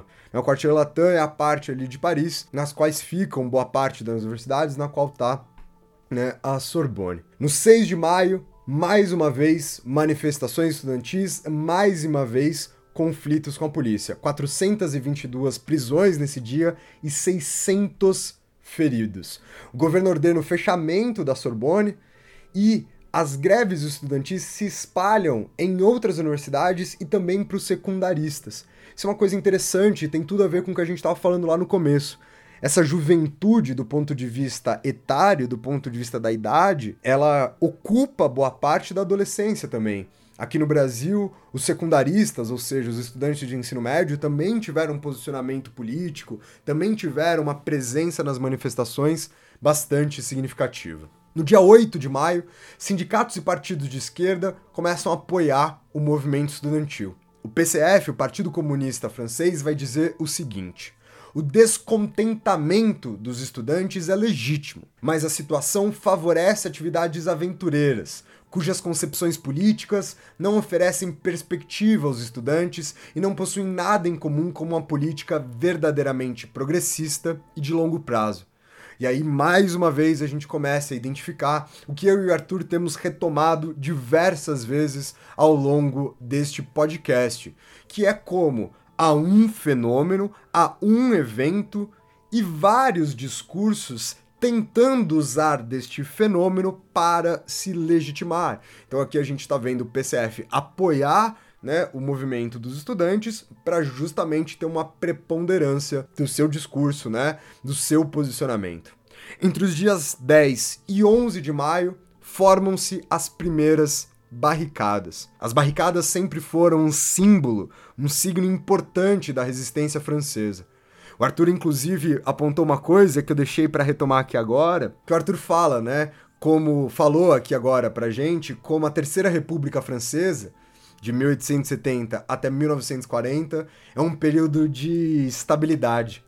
E aí tá, tem uma curiosidade, que obviamente que a estabilidade não vem única exclusivamente disso, mas no finalzinho ali da década de 1860, ou seja, logo antes da Terceira República Francesa se formar, a gente tem dois episódios quase que concomitantes, que é a Comuna de Paris, a última grande revolta que havia acontecido na França, a última grande revolta que havia acontecido em Paris, quando toma-se Paris, né, em nome de um governo socialista.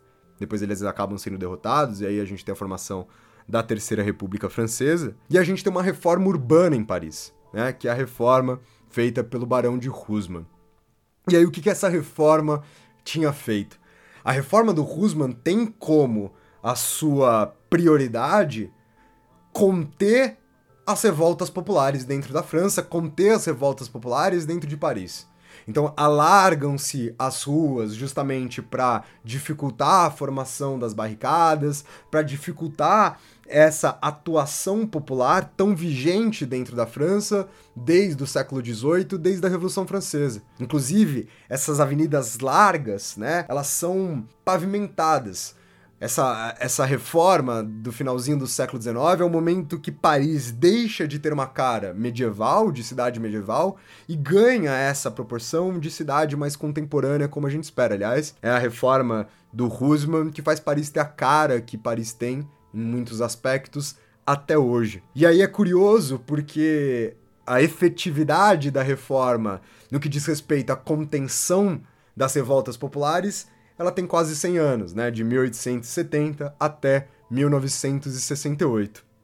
E um aspecto que é curioso, que é um marco daqui do que será essa parte mais violenta do maio de 1968, é que os estudantes arrancam a pavimentação, né? Fran... A palavra em francês que eles usam para isso é pavé, né? A gente pode falar aqui em paralelepípedo, que é essa pavimentação que formou as ruas francesas e usam esses paralelepípedos, ou seja, usam da reforma de 100 anos atrás tanto como objeto na formação dessas barricadas, dessas proteções para enfrentar as polícias, mas também usam a, a pavimentação, usam os paralelepípedos como armas.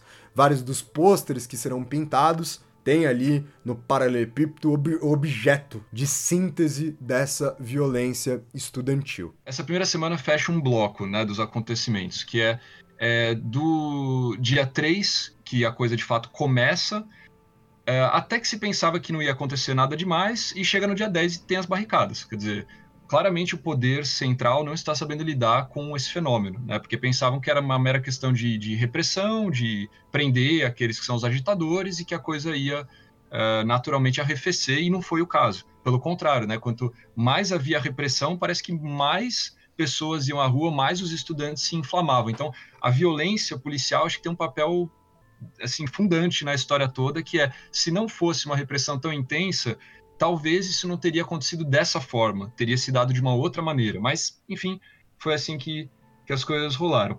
É, eu acho que é muito, é muito bom que você falou também de mostrar o seguinte: é, eu vejo que muitas pessoas acham que o, o Maio Francês é uma revolta de estudantes, e não é esse o caso. Você tem trabalhadores, é uma revolta de trabalhadores também. Só que a, a relação entre trabalhadores e estudantes não é necessariamente uma relação de concordância total, porque a gente está falando de uma separação de classe, né, dado que os estudantes pertenciam às classes mais altas, porque estavam na Sorbonne ou escolas assim mais de elite, é, e é uma separação muitas vezes também de, de faixa etária, quer dizer, a gente está falando de, de, gerações diferentes, estudantes mais novos. Né? Mas havia pelo menos a tentativa de comunicação. Os estudantes tentavam levar essas pautas para os trabalhadores, os trabalhadores rebatiam e havia um, um diálogo truncado, mas, mas havia. E eu fiquei muito refletindo sobre essa frase que você trouxe do Combandi, que é a Sorbonne vai virar uma Nanterre Nanterre, essa frase acho que resume muita coisa pelo fato de que Nanterre foi criado em 1964. Nanterre é, faz parte da, da Sorbonne, né, ela é a Paris 10, que a gente diz. A Paris 10 ela fica em La Défense, que é justamente o bairro mais industrial de Paris, é o bairro mais moderno, é aquele bairro que representa o progresso e, e a modernidade econômica, principalmente, né, onde ficam os escritórios das grandes empresas, se a gente for lá hoje. E aí, quando ele diz que Sorbonne vai virar, é, vai virar Nanterre, hoje chama Nanterre é, Défense, ele quer dizer o seguinte: é, as reivindicações da nova geração vão ter que se colocar no centro, no coração do debate político francês e do debate universitário francês, porque a Sorbonne é de uh, 1285, se não me falha a memória, ela é do século XIII. Então, assim, levar Nanterre para a Sorbonne é falar, olha, nós vamos colocar aqui uma outra discussão, num outro formato, de uma outra maneira, com outros valores, e que, de novo, não é só uma questão de revolta individual, né? não é só uma questão de moral sexual. Quando a gente pega os discursos do Combandi nesse momento, ele está falando também das condições socioeconômicas dos estudantes.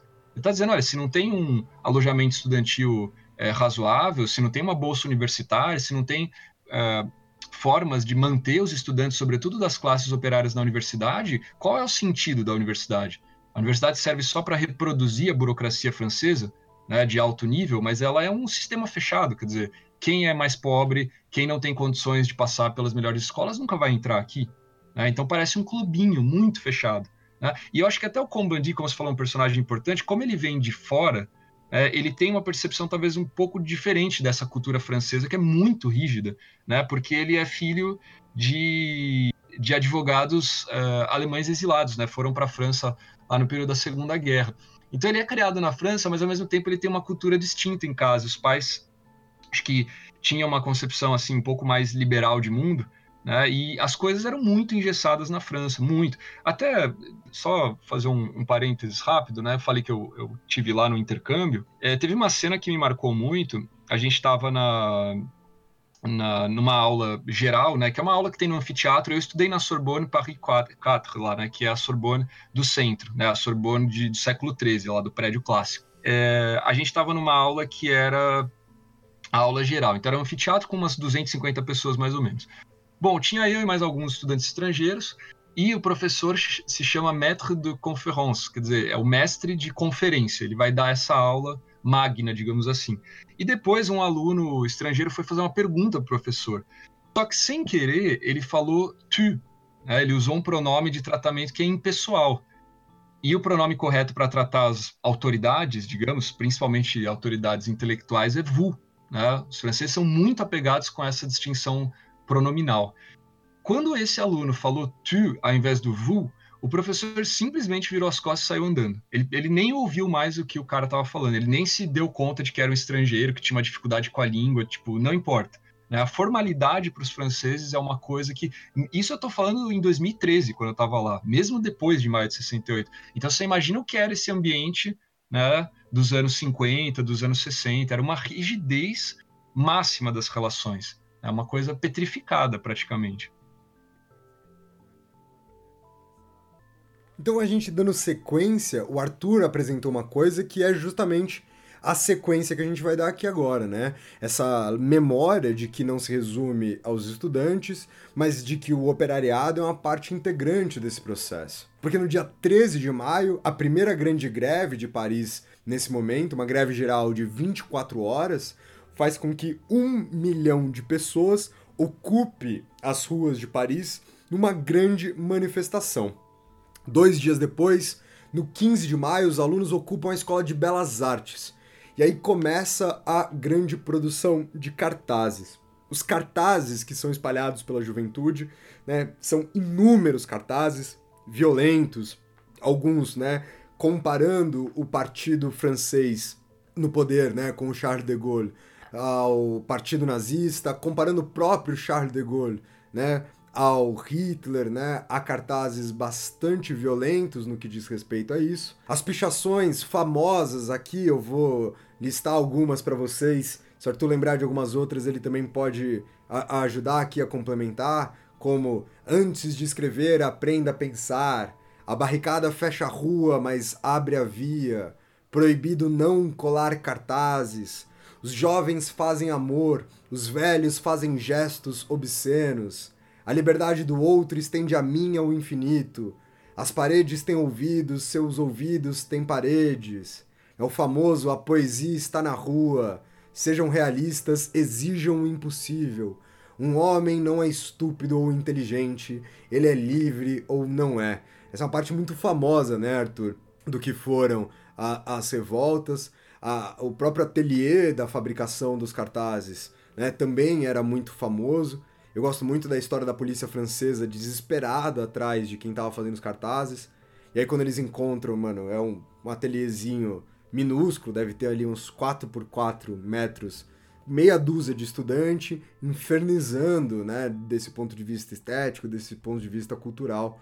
Tem, tem mais alguns que eu acho interessantes, porque isso, né, Rafinha, é uma história à parte. Tem livros e livros sobre Maio de 68 que são livros só com uh, as pichações, né, que são livros só com as frases de efeito, só com os slogans, digamos assim. E tem dois que eu acho que são muito representativos também do que a gente vai discutir sobre a diversidade do movimento, né? É, um que fala assim: trabalhadores de todo mundo, divirtam-se.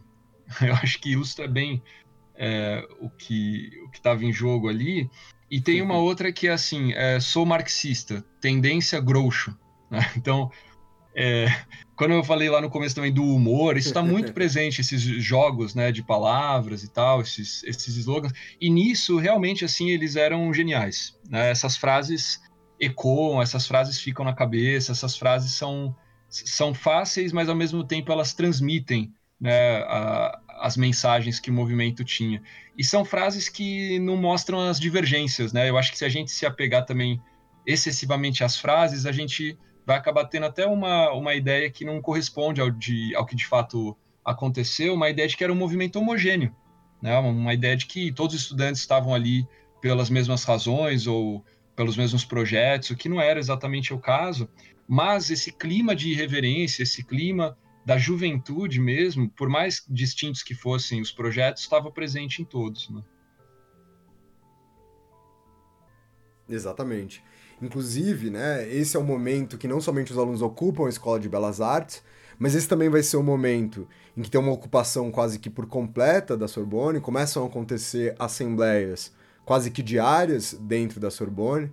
Eu vou, vou fazer referência de novo a, a um fotógrafo aqui nesse caso, que é o Marc Ribot. O Marc Ribot tem algumas fotos de assembleias de estudantes dentro da Sorbonne, assim como o Bruno Barbey também tem. Mas tem uma do Marc Ribot que me chama muita atenção e eu acho que casa muito bem com o que o Arthur estava apresentando para vocês sobre a realidade, né, sobre o formalismo das universidades francesas e particularmente da Sorbonne, que é um lugar solene ali, claramente um lugar né, antigo, assim, no, no sentido né, de que teve ali histórias é, bastantes dessa, dessa universidade desde o século XIII, que está acontecendo uma assembleia, os estudantes tomam esse anfiteatro da assembleia, sentam nos beirais, o que já quebraria muito com a formalidade, mas algumas estátuas dentro desse anfiteatro. E é uma estátua, é uma estátua do Descartes e tem né, um estudante sentado no colo do Descartes, no meio do anfiteatro, na assembleia acontecendo. E eu, eu acho que isso é simbólico, né? Eu acho que isso é extremamente significativo. Eu acho que sentar no colo do Descartes provavelmente nunca ninguém tinha sentado, em nenhum dos sentidos que essa analogia possa ter, nem na sua literalidade, aqui, né, do que está acontecendo na foto do Marco Ribot, nem no sentido de como lidar com o conhecimento.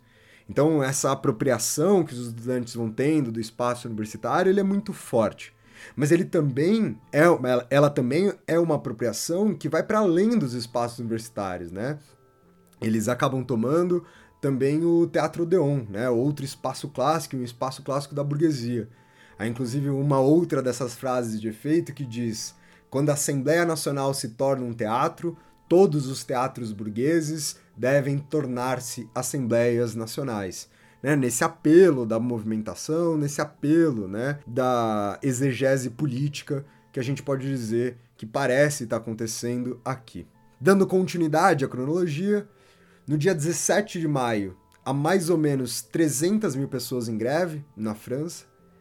No dia 20 de maio, e esses são os dados que eu acho mais impressionantes, né? Eu vou repetir para quem, quem não escutou. No dia 17 de maio, 300 mil pessoas estão em greve na França. No dia 20 de maio, estima-se que 10 milhões de pessoas estejam em greve ou impedidas de trabalhar. Ou seja, assim, uma das coisas que eu acho muito marcante é o tamanho da, da escalada que acontece em maio, né? Tanto na proporção do processo, quanto nos seus efeitos e assim por diante. Até o dia 18 de maio, o Charles de Gaulle, então presidente da França, não estava na França. Estava na Romênia, se não me falha a memória. Né? Ele, ele demora um pouco para agir, como vocês viram até agora. No dia 24 de maio, De Gaulle anuncia um referendo. Vai acontecer um referendo na França sobre a renovação universitária, social e econômica. No dia seguinte, no dia 25 de maio, começam as negociações e no dia 30, uma série de, de manifestações pró-Charles de Gaulle começam a acontecer. Tomam as ruas, mais de um milhão de pessoas agora apoiando o presidente. Então eu, eu acho muito curioso, né? Como, como maio é simbólico de fato, e como esse movimento escalona muito rápido e ele vai se esvaziando também numa velocidade muito grande. Pulando ali já para meados de junho, que é mais ou menos por volta do dia 12, quando existe uma implicação oficial por parte do governo em dissolver as organizações e as manifestações estudantis. E isso tudo, nessa né, segunda quinzena de junho, é quando estão acontecendo as eleições na França. E as eleições para o legislativo, que o segundo turno termina no dia 30 de junho, então para a gente encerrar aí a nossa cronologia, ela termina com ampla vitória gaulista, ou seja, com ampla vitória daqueles que apoiavam o presidente. A Federação Esquerda perde 61 cadeiras na Assembleia Francesa e o PCF, o Partido Comunista Francês, perde 39 cadeiras. Ou seja, a gente vai começar aqui agora, né, fazer uma, uma conclusão do que foi o maio de 68, e se a gente restringir essa conclusão a um senso político numérico, ele sai derrotado, sem sombra de dúvidas. Eu acho que a grande questão, e aí eu queria que o Arthur né, apresentasse aqui, Sim, é sombra é, de dúvidas, antes de, de, de, falar né, sobre essa, essa questão que você levantou, claro que não se pode resumir o 68 a uma mera derrota, a um movimento efêmero, né? Eu queria lembrar só que isso não acontece exclusivamente na França, né? A gente falou dos outros maios, é, Tchecoslováquia, Estados Unidos, é, Brasil, em todos os maios, em todas as manifestações, estudantis, trabalhistas, etc., desse período, houve uma reação é, imediata. Imediata a gente está falando de nos meses seguintes, logo, da direita, né, dos movimentos da classe média, da burguesia, do establishment, vamos dizer assim. Né? Nos Estados Unidos vai ganhar um presidente também de direita. No Brasil, você já disse, a gente tem o AI-5. E na Tchecoslováquia, simplesmente os soviéticos vão esmagar qualquer projeto de socialismo com rosto humano, né, como eles diziam, com uma ideia de socialismo com democracia. Então, é, se a gente pensar em termos históricos é, imediatos, ali circunscritos à época, foi uma derrota geral. Né? Foi um movimento que, que não teve alcance nenhum do ponto de vista institucional imediato. Só que, é, e aí que acho que até entra um pouco esse debate se afinal de contas maio é uma revolta é, estudantil é, trabalhista, se é uma revolução, se não é uma revolução, né? Tem um filme muito bom que chama No Intenso Agora, até estava falando com o Rafinha desse filme antes da gente, da gente gravar, que é do João Moreira Salles, é de um brasileiro, que vai retratar, então tem muita imagem ali de arquivo, tanto a França quanto a Tchecoslováquia e também a China, que estava passando pelo processo da Revolução Cultural.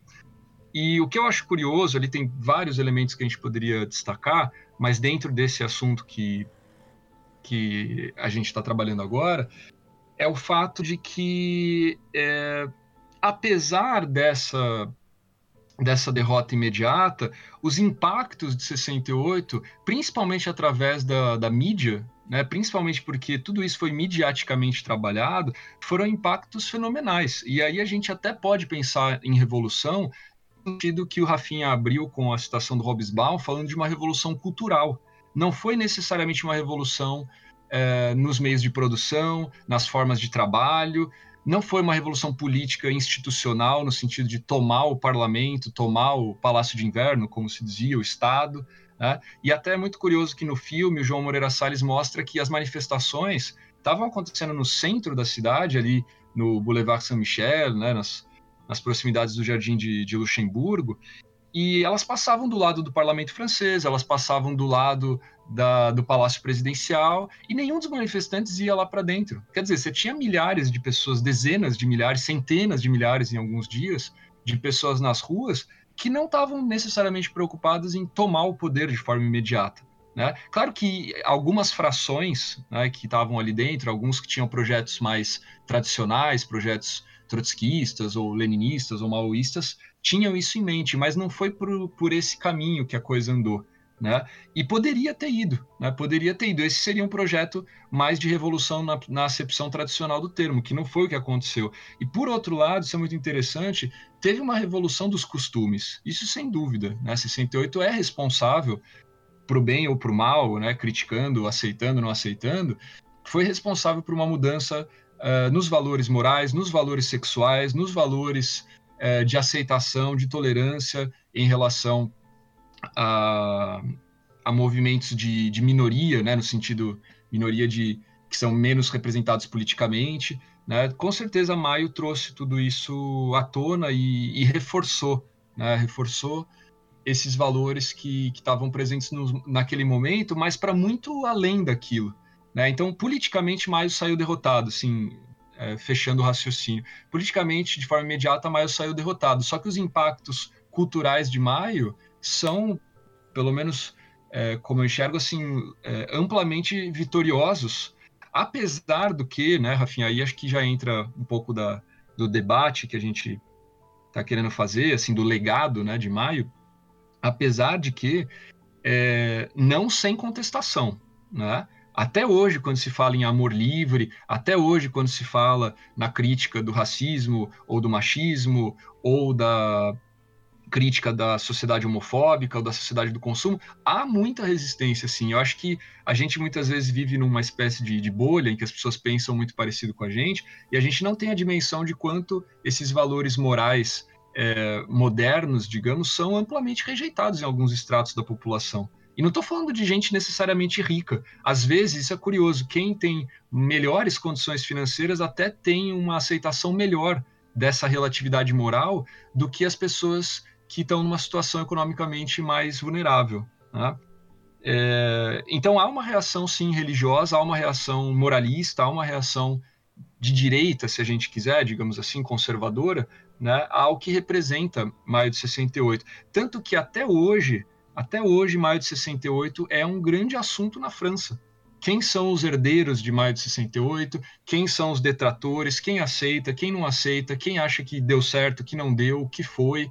É, tudo isso está aberto. Tudo isso, é, se a gente vai para a França, é, é, o presente. Né? Isso está sendo debatido como se tivesse acontecido ontem. Não, muito bom, cara. Então eu acho que a gente pode agora chegar no nosso quinto e último, né, bloco desse programa, que é justamente como o Arthur já estava aqui esbarrando, falar sobre o legado de 1968, né, para a gente entender, para a gente encerrar essa questão.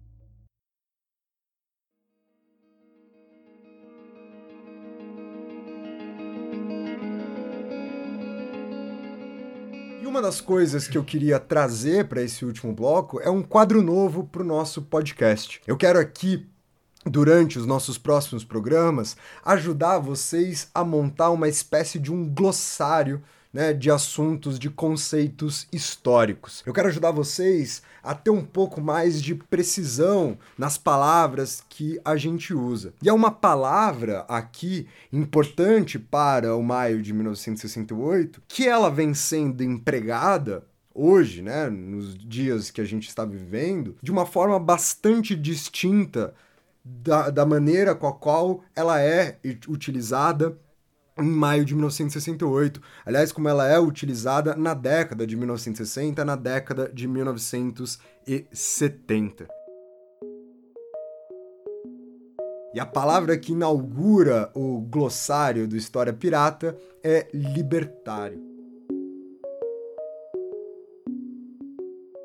O Arthur falou muito dessa questão do corpo, dos movimentos morais, culturais e etc. E para essa juventude, para esses movimentos, o libertarianismo ele monta ali uma aliança no seu sentido mais político, mais próxima né, aos movimentos anarquistas.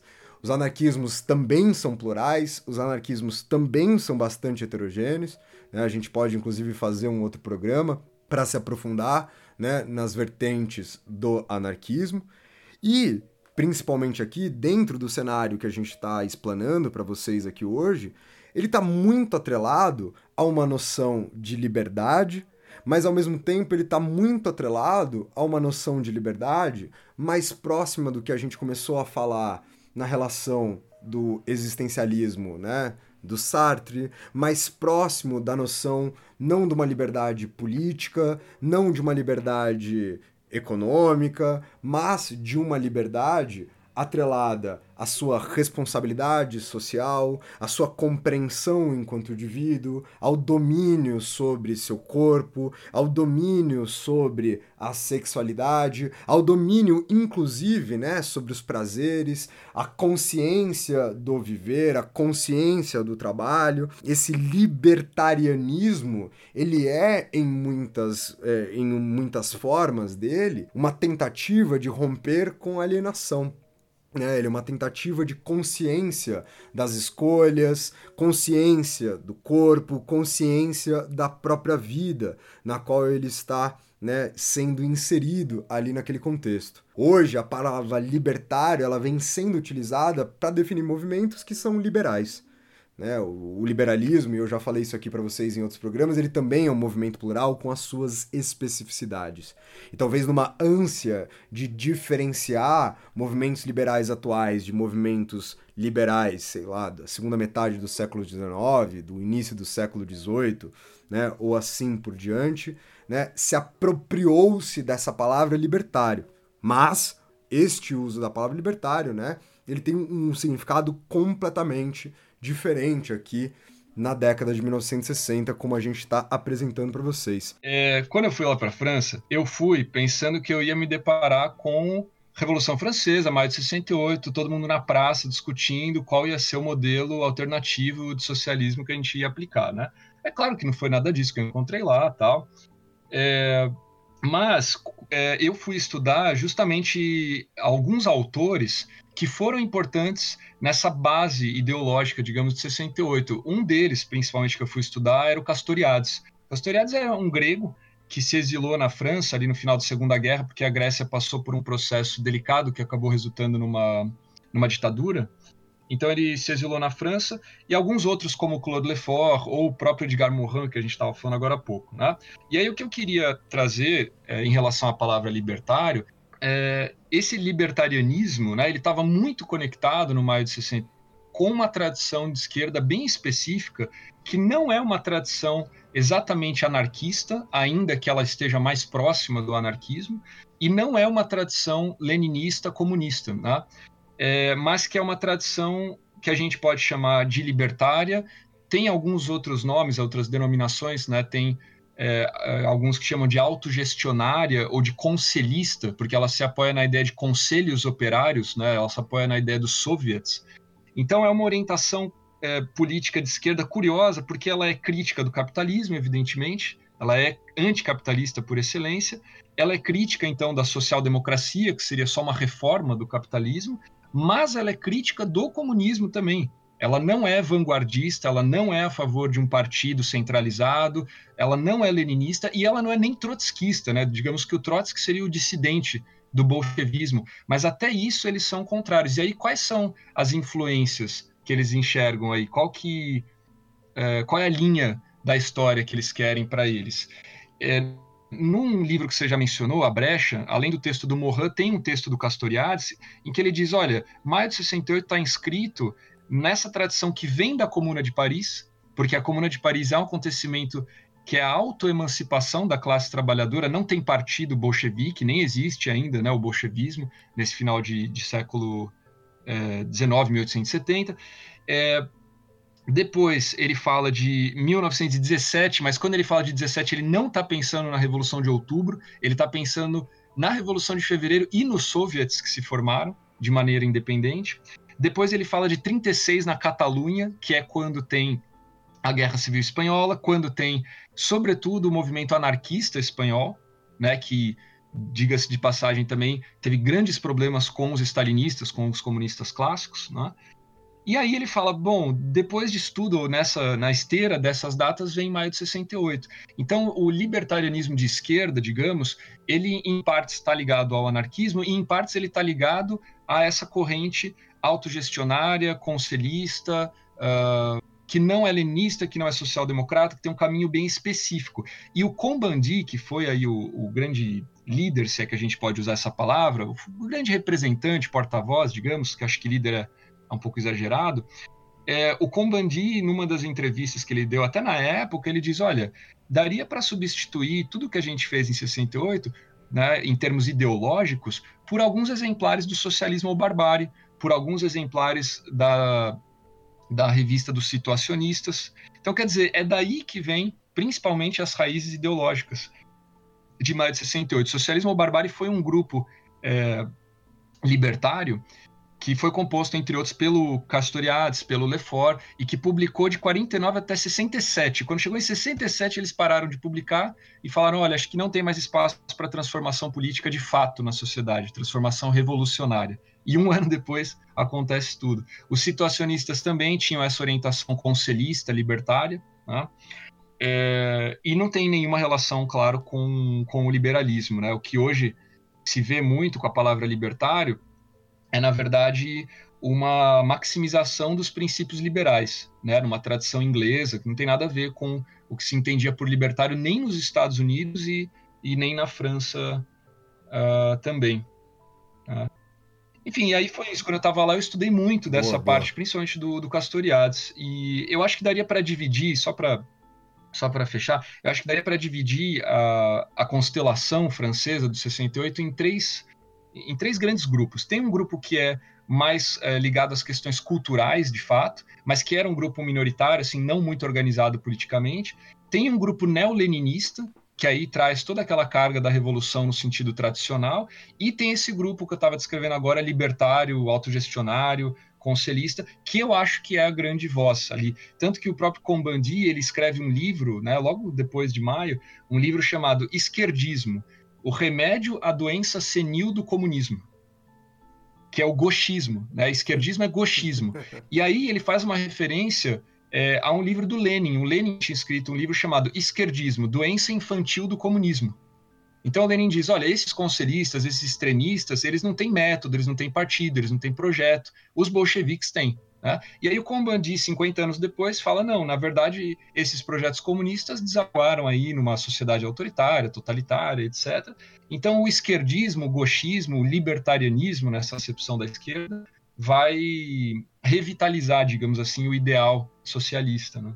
Não, foda, cara. Essa aqui você mandou benzaço. Puta, que belo encerramento para esse processo. Eu ainda vou adicionar aqui na questão do legado, apesar que eu acho que você encerrou bem, mas a lembrança de que é, depois de 1968, eu não vou nem atrelar diretamente a 1968, mas que logo em seguida de, 1968 é quando se consolida, principalmente na França, né, os movimentos feministas, como o movimento de libertação das mulheres, que se formaliza em 1970, e os movimentos que começam a debater a questão homossexual, é, a gente tem a Frente Homossexual de Ação Revolucionária, que também se consolida no início da década de 70, que também se consolida em 1971. Acredito que quando a gente pensa no legado de 1968, a gente tenha que eventualmente debater essa questão da revolução, como você bem pontuou, como você bem apresentou ali anteriormente, mas a gente também não possa esquecer como, inevitavelmente, muitos dos aspectos que estão ali em efervescência em Paris em 1968 são transformados. Talvez não com a velocidade com a qual a gente chama de revolução, talvez não na completude das suas transformações, mas muitos daqueles aspectos eu, esse é o meu posicionamento, eles se transformam. Se eles se transformam por causa de 1968, se 1968 já é reflexo de uma transformação mais lenta, de longa duração, da qual essas transformações são o final desse processo, aí eu não vou entrar no mérito dessa discussão, porque acredito ser uma discussão muito mais complexa. Mas eu entendo, e aí eu vou, vou, vou quero saber seu posicionamento, agora numa questão muito mais particular, né? Eu, eu entendo que o legado ele é significativo sim. De que ele é significativo porque a nossa universidade, ela, a gente vai ter inúmeras críticas a ela, mas a voz que os estudantes têm na universidade, eu acho que é reflexo de 1968, entendo como reflexo de 1968, principalmente aqui no Brasil. Né? Eu não sei se todo mundo sabe, mas as nossas universidades aqui do Brasil, principalmente a USP, né? principalmente a FFLeste, ela é montada muito por essa ala francesa de professores universitários, de intelectuais que estavam já tentando romper com esse tradicionalismo, né? Então, a gente tem aqui uma fundação muito particular, o legado nosso intelectual, um legado nosso historiador é muito grande, né, para a nossa universidade do maio de 1968, e eu acho que a, os debates culturais, eles são sim transformados inevitavelmente e há uma correlação entre essas transformações e 1968. Para você, Arthur, qual é o então, veredito, qual eu... é o seu posicionamento? Eu penso que é difícil é, separar alguns aspectos, mas a gente tem que fazer isso, porque o que eu vejo muito acontecer hoje é a pessoa negar maio de 68, não tomando maio por aquilo que foi, mas tomando maio por aquilo que maio se tornou né, pela representação que Maio teve posteriormente. Como se Maio fosse só uma revolta de jovens insatisfeitos que queriam uh, resolver uma questão sexual, ou de jovens que queriam uh, viver a vida poeticamente, coisas meio abstratas e bobocas como essa. E não é por aí. A gente tentou mostrar aí ao longo de toda a nossa conversa que tem um substrato social, tem um substrato ideológico, né? Não foi meramente uma revolta assim uh, que não tinha projetos. Pode ser que esses projetos não tenham sido efetivados, que institucionalmente não haja um legado grande né, de Maio, mas é, na questão dos costumes, com certeza eu acho que foi algo positivo. É evidente que houve excessos, né? Se a gente for aí aos pormenores de maio, a gente vai ver até agressão a professores e coisas desse gênero que eu acho que são exceções, eu acho que não representam o movimento, mas é bom falar disso porque alguém que é contra maio, que é muito crítico, vai dizer, ah, porque era um exagero, chegou-se até a falar de fascismo de esquerda, né? É, e é claro que houve exageros, como em qualquer processo político é, revolucionário, ou enfim, dessa, dessa monta aí existe, né? Mas é, eu acho que o saldo geral é positivo. Trouxe uma ideia de que a nossa submissão ao capitalismo ela não se dá apenas pela miséria é, econômica, mas ela se dá por uma miséria existencial, de fato, né? Parece é, realmente alienante e faz a gente perder o sentido da vida quando a gente começa a não enxergar mais os fins do que a gente faz, né? A gente enxerga só o meio, a gente quantifica tudo, a gente burocratiza tudo, formaliza, e aí tem um dado momento que você para e fala, meu, mas eu nem sei por que, que eu estou fazendo o que eu estou fazendo, eu nem sei porque eu estou trabalhando tantas horas, ou por que, que eu estou ganhando todo esse dinheiro, ou por que... Uh, enfim, quando a gente começa a se recolocar as questões de fundo... É, eu diria até espiritual, num certo sentido, existencial também, né? Eu acho que a gente entende a importância que, que Maio teve. E o que eu queria comentar um pouco ainda nessa, nessa ideia do legado é que não só houve uma reorganização à esquerda, né?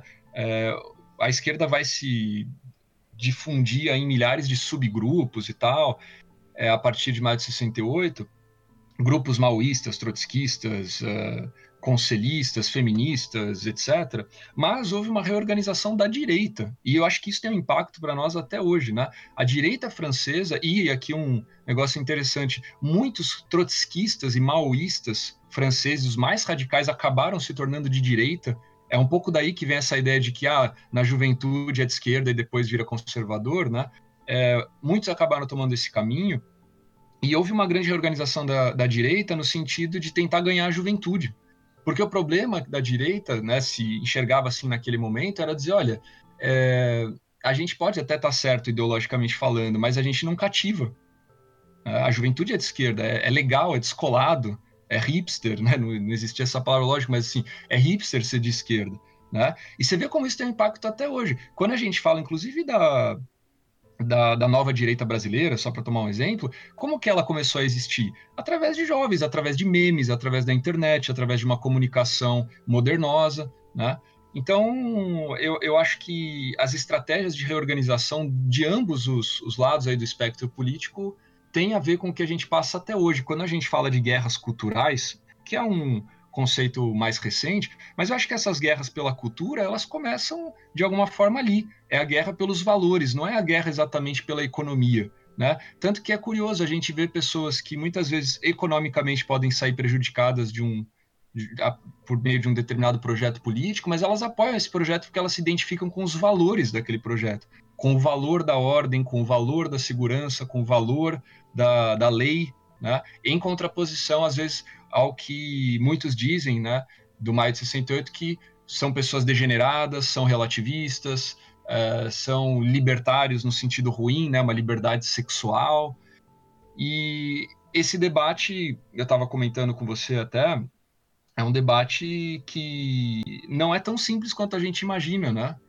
É, não é assim a direita é contra Maio. Na verdade, na esquerda francesa há um debate muito grande. Tem muitas pessoas de esquerda que rejeitam o Maio francês. Né? Já, a gente estava falando, até o PCF, Partido Comunista na época, não foi um apoiador irrestrito das manifestações.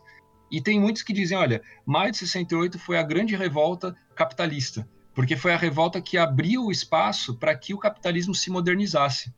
É, olha que tese interessante. Eu nem descarto que isso tenha acontecido, sabe, Rafinha? Mas eu acho que isso não tem a ver com as intenções né, de quem participou do movimento, né? Mas a gente, estudando história, sabe muitas vezes as intenções dos agentes não têm né, uma, uma realização tal como eles gostariam que tivesse. E aí é, acontece isso, o capitalismo se torna muito mais inventivo e criativo depois de maio de 68. Porque assim, pô, quando a gente olha para o capitalismo hoje, para a indústria cultural, a gente está falando de uma indústria que é altamente segmentada. Se a gente pegar os anos 40, 50, quando eles falavam da uniformização, da massificação, os carros eram todos iguais, as roupas eram muito parecidas e assim por diante. Hoje não. Pô, você tem mil estilos de música, você tem mil estilos de roupa, você tem mil estilos de tudo. E vê como isso reflete até na nossa individualidade. A gente quer, nesse mundo que ainda é massificado, buscar de qualquer maneira ter uma identidade própria. E é uma identidade que muitas vezes se expressa através do consumo. Né? E tem muitos autores de esquerda que dizem: olha, isso veio com Maio de 68. A crítica artística que Maio fez ao capitalismo foi absorvida pelo capitalismo. Inclusive, eu estou com um livro aqui que chama O Novo Espírito do Capitalismo. São sociólogos franceses dos anos 90. E aí, só para só amarrar também, é, eles dizem assim, cara, é, esses valores de maio de 68, inclusive, chegaram ali nos anos 90 à esfera do trabalho. Olha que coisa maluca, quer dizer, Vamos pegar um exemplo assim. Hoje a pessoa vai trabalhar aí numa empresa moderna, né, numa empresa que tem valores modernos, e aí ela fala: pô, mas eu posso levar o meu cachorro para o trabalho. Eu tenho uma mesa de ping-pong ali no meu, no meu trabalho, cara. Eu posso jogar pebolim, eu posso jogar PlayStation 10. E aí, por causa disso, ela acha que, pá, tá tudo bem ser explorado, ou nem acha que é explorado, entendeu? É, e aí, o que, que esse livro é interessante, O Novo Espírito do Capitalismo? O capitalismo até então era rígido, cara. O valor era autoridade e disciplina no, no trabalho. Você não vai desrespeitar seu chefe. Hoje, não. O que, que esses caras fizeram? Eles pegaram todos os manuais de administração dos anos 90 e eles começaram a estudar e falaram: meu, hoje o que, que é ser um bom administrador? Quando você fala aí de formação de líderes para o mercado, né? quais são uh, os valores que estão em alta? Flexibilidade, criatividade, inovação. Se você falasse isso nos anos 50, 60, o pessoal ia, ia pensar que era um absurdo. Imagina, o bom trabalhador não é inovador, pelo contrário, ele é metódico, ele é disciplinado. Uhum. Então, é, isso invadiu até o nosso mundo. É claro, de novo, né? Não estou dizendo que maio de 68 quis isso, né? mas isso acabou, digamos, é, sendo os valores de Maio, a criatividade, a autonomia, acabou sendo também absorvido pelo capitalismo, transformou o capitalismo de alguma maneira. Né? É... E como a, os adolescentes, né, que são os protagonistas até agora da nossa história, eles também se são, eles também se tornam protagonistas do consumo desse novo capitalismo, né? Como talvez a adolescência seja esse espaço hoje de um consumo em nome de uma individualidade, do consumo das redes sociais em nome de uma individualidade, do consumo de like em nome de uma individualidade, do consumo de objetos em nome de uma individualidade, né? Como, como realmente, assim, nesse aspecto, a volta, a volta aconteceu quase que por completo. O adolescente saiu do espaço reivindicador do rompimento dessas estruturas e ele termina, né, aglutinado por essas mesmas estruturas que se remodelaram, seja intencionalmente ou não, né, por todo esse é, processo. E você vê nisso que você falou, é uma ideia de que o capital não é mais só o acúmulo de bens, né? como era o capitalismo mais tradicional. O, o capitalismo pós-68, ele passou por uma ideia muito de um acúmulo de, de prestígio, diga, ah, sim, sim, de experiência por um lado, com certeza, e de prestígio no sentido de que nós somos capital humano, né? Nós somos a, a nossa própria empresa, você é SA. Então você vai ganhar likes. Aí você fala, ah, mas o que é um like? Né? O like não é um negócio, é, não é um produto exatamente. Né? Você não pode ter um like na sua casa, mas, mas é você usando a sua imagem como se fosse um produto. Agora, isso que você falou da experiência, Rafinha, é muito interessante, porque é um capitalismo sinestésico, né? Se quiser até falar melhor disso, fala aí. Completamente. Não, eu, eu acho até que é, que é uma questão que a gente vai acabar indo longe demais aqui, entrando nela. Mas a, a, a própria expressão, eu acho que ela traduz muito para quem está escutando a gente, né? Que é uma expressão clássica do, das nossas relações com consumo, que é o vale a experiência. Ah, você vai num restaurante, me cobraram X mil reais. E aí, é bom? Vale a experiência. Ai, eu não quero comprar objetos, eu quero gastar todo o meu dinheiro com viagens, porque vale a experiência. Como se esse acúmulo da experiência, né, por si só, ele também não fosse alienante, como se esse acúmulo da experiência por si só, ele também não fosse único exclusivamente no sentido do seu próprio acúmulo. É, acho que de nada vale a sua viagem, o seu restaurante, se você não pensar sobre o que você está fazendo. Se você não né, tiver consciência sobre esse processo. E aí eu, eu volto ao maio de 68, né? Eu acho que se havia alguma intencionalidade ali em relação à vida, era de romper com essa alienação. E não de gerá-la. É, volto a dizer é, como o Arthur eu... pontou muito bem. As intenções não fazem uhum. história. Mas só pra gente aprender a separar sim, sim. as duas coisas. E, aqui. assim, é, parecia que a gente tava fugindo do tema, né? Mas isso tem tudo a ver com, com o Maia e com o legado, porque esse legado, quando a gente fala de valores, não é só valores no sentido de, ah, houve uma sociedade mais tolerante, né, ou mais aberta. O próprio capitalismo soube se adaptar né, a esses valores trazidos pela juventude. Tanto que a gente começou lá falando, olha, Maio de 68 coloca a juventude como protagonista é, do processo político, né, como uma classe política, digamos assim. Mas não só política, como uma classe de consumo também. Porque você vê que hoje o consumo é todo direcionado para o jovem, né? É legal ser jovem, assim, é, é, cool, né? É uma coisa... Ninguém quer ser velho. Né? Aí que vem toda cirurgia plástica, não sei o quê. Claro que isso, em alguma medida, talvez sempre esteja presente aí na história humana, mas, mas de 68 para cá é de uma forma muito diferente, mais radical né, eu diria.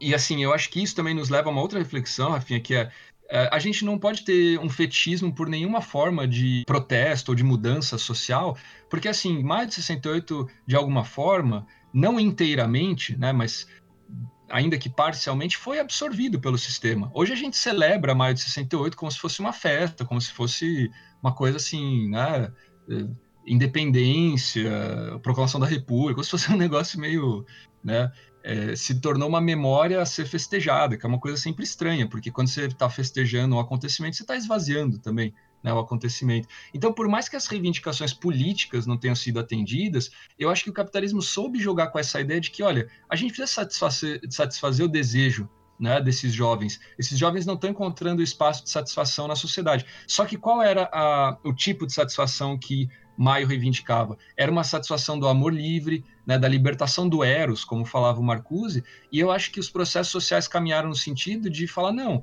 a gente pode libertar, mas é uma libertação repressiva, porque é uma libertação que acontece por meio do consumo. Então eu me sinto livre quando eu compro algo, Ah, mas na verdade, essa compra é efêmera, né? É um, é, é, um tipo de satisfação que logo vai passar, que não tem uma substância política, que não tem uma substância existencial, né, de fato.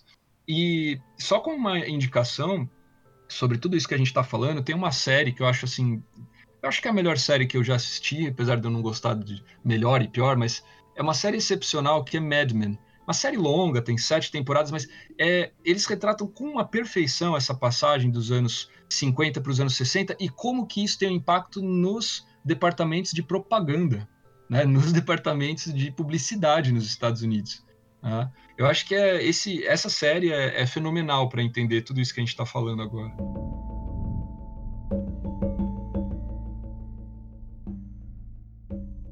Legal, cara. Legal. Ótimo. Gostei demais.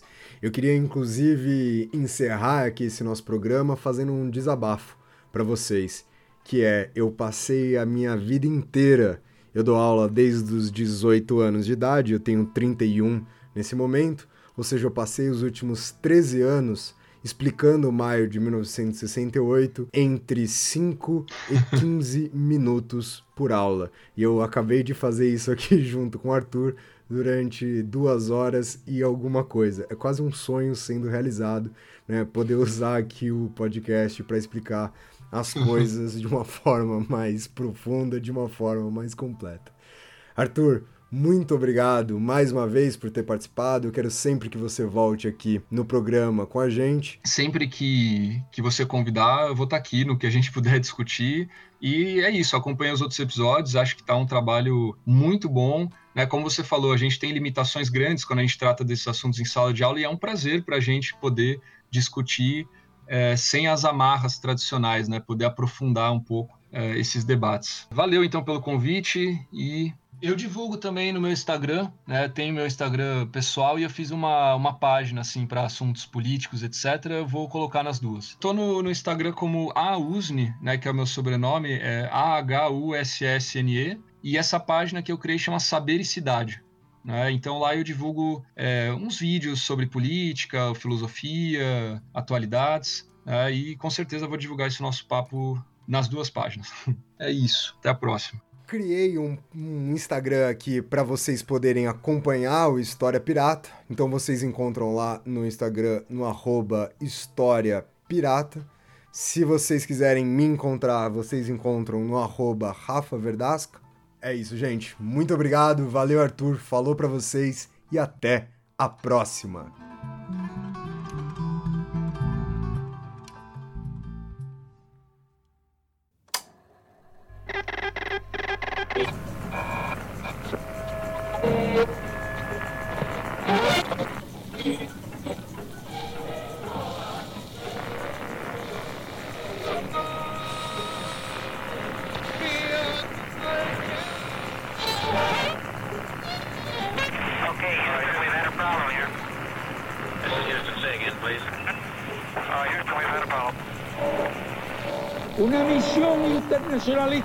Internacionalista extraordinaria. White helpless if they can't join us.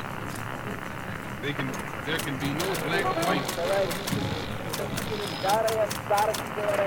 I cried aloud to my own fellow countrymen and to the world, but no one paid any attention. Sua rádio da história.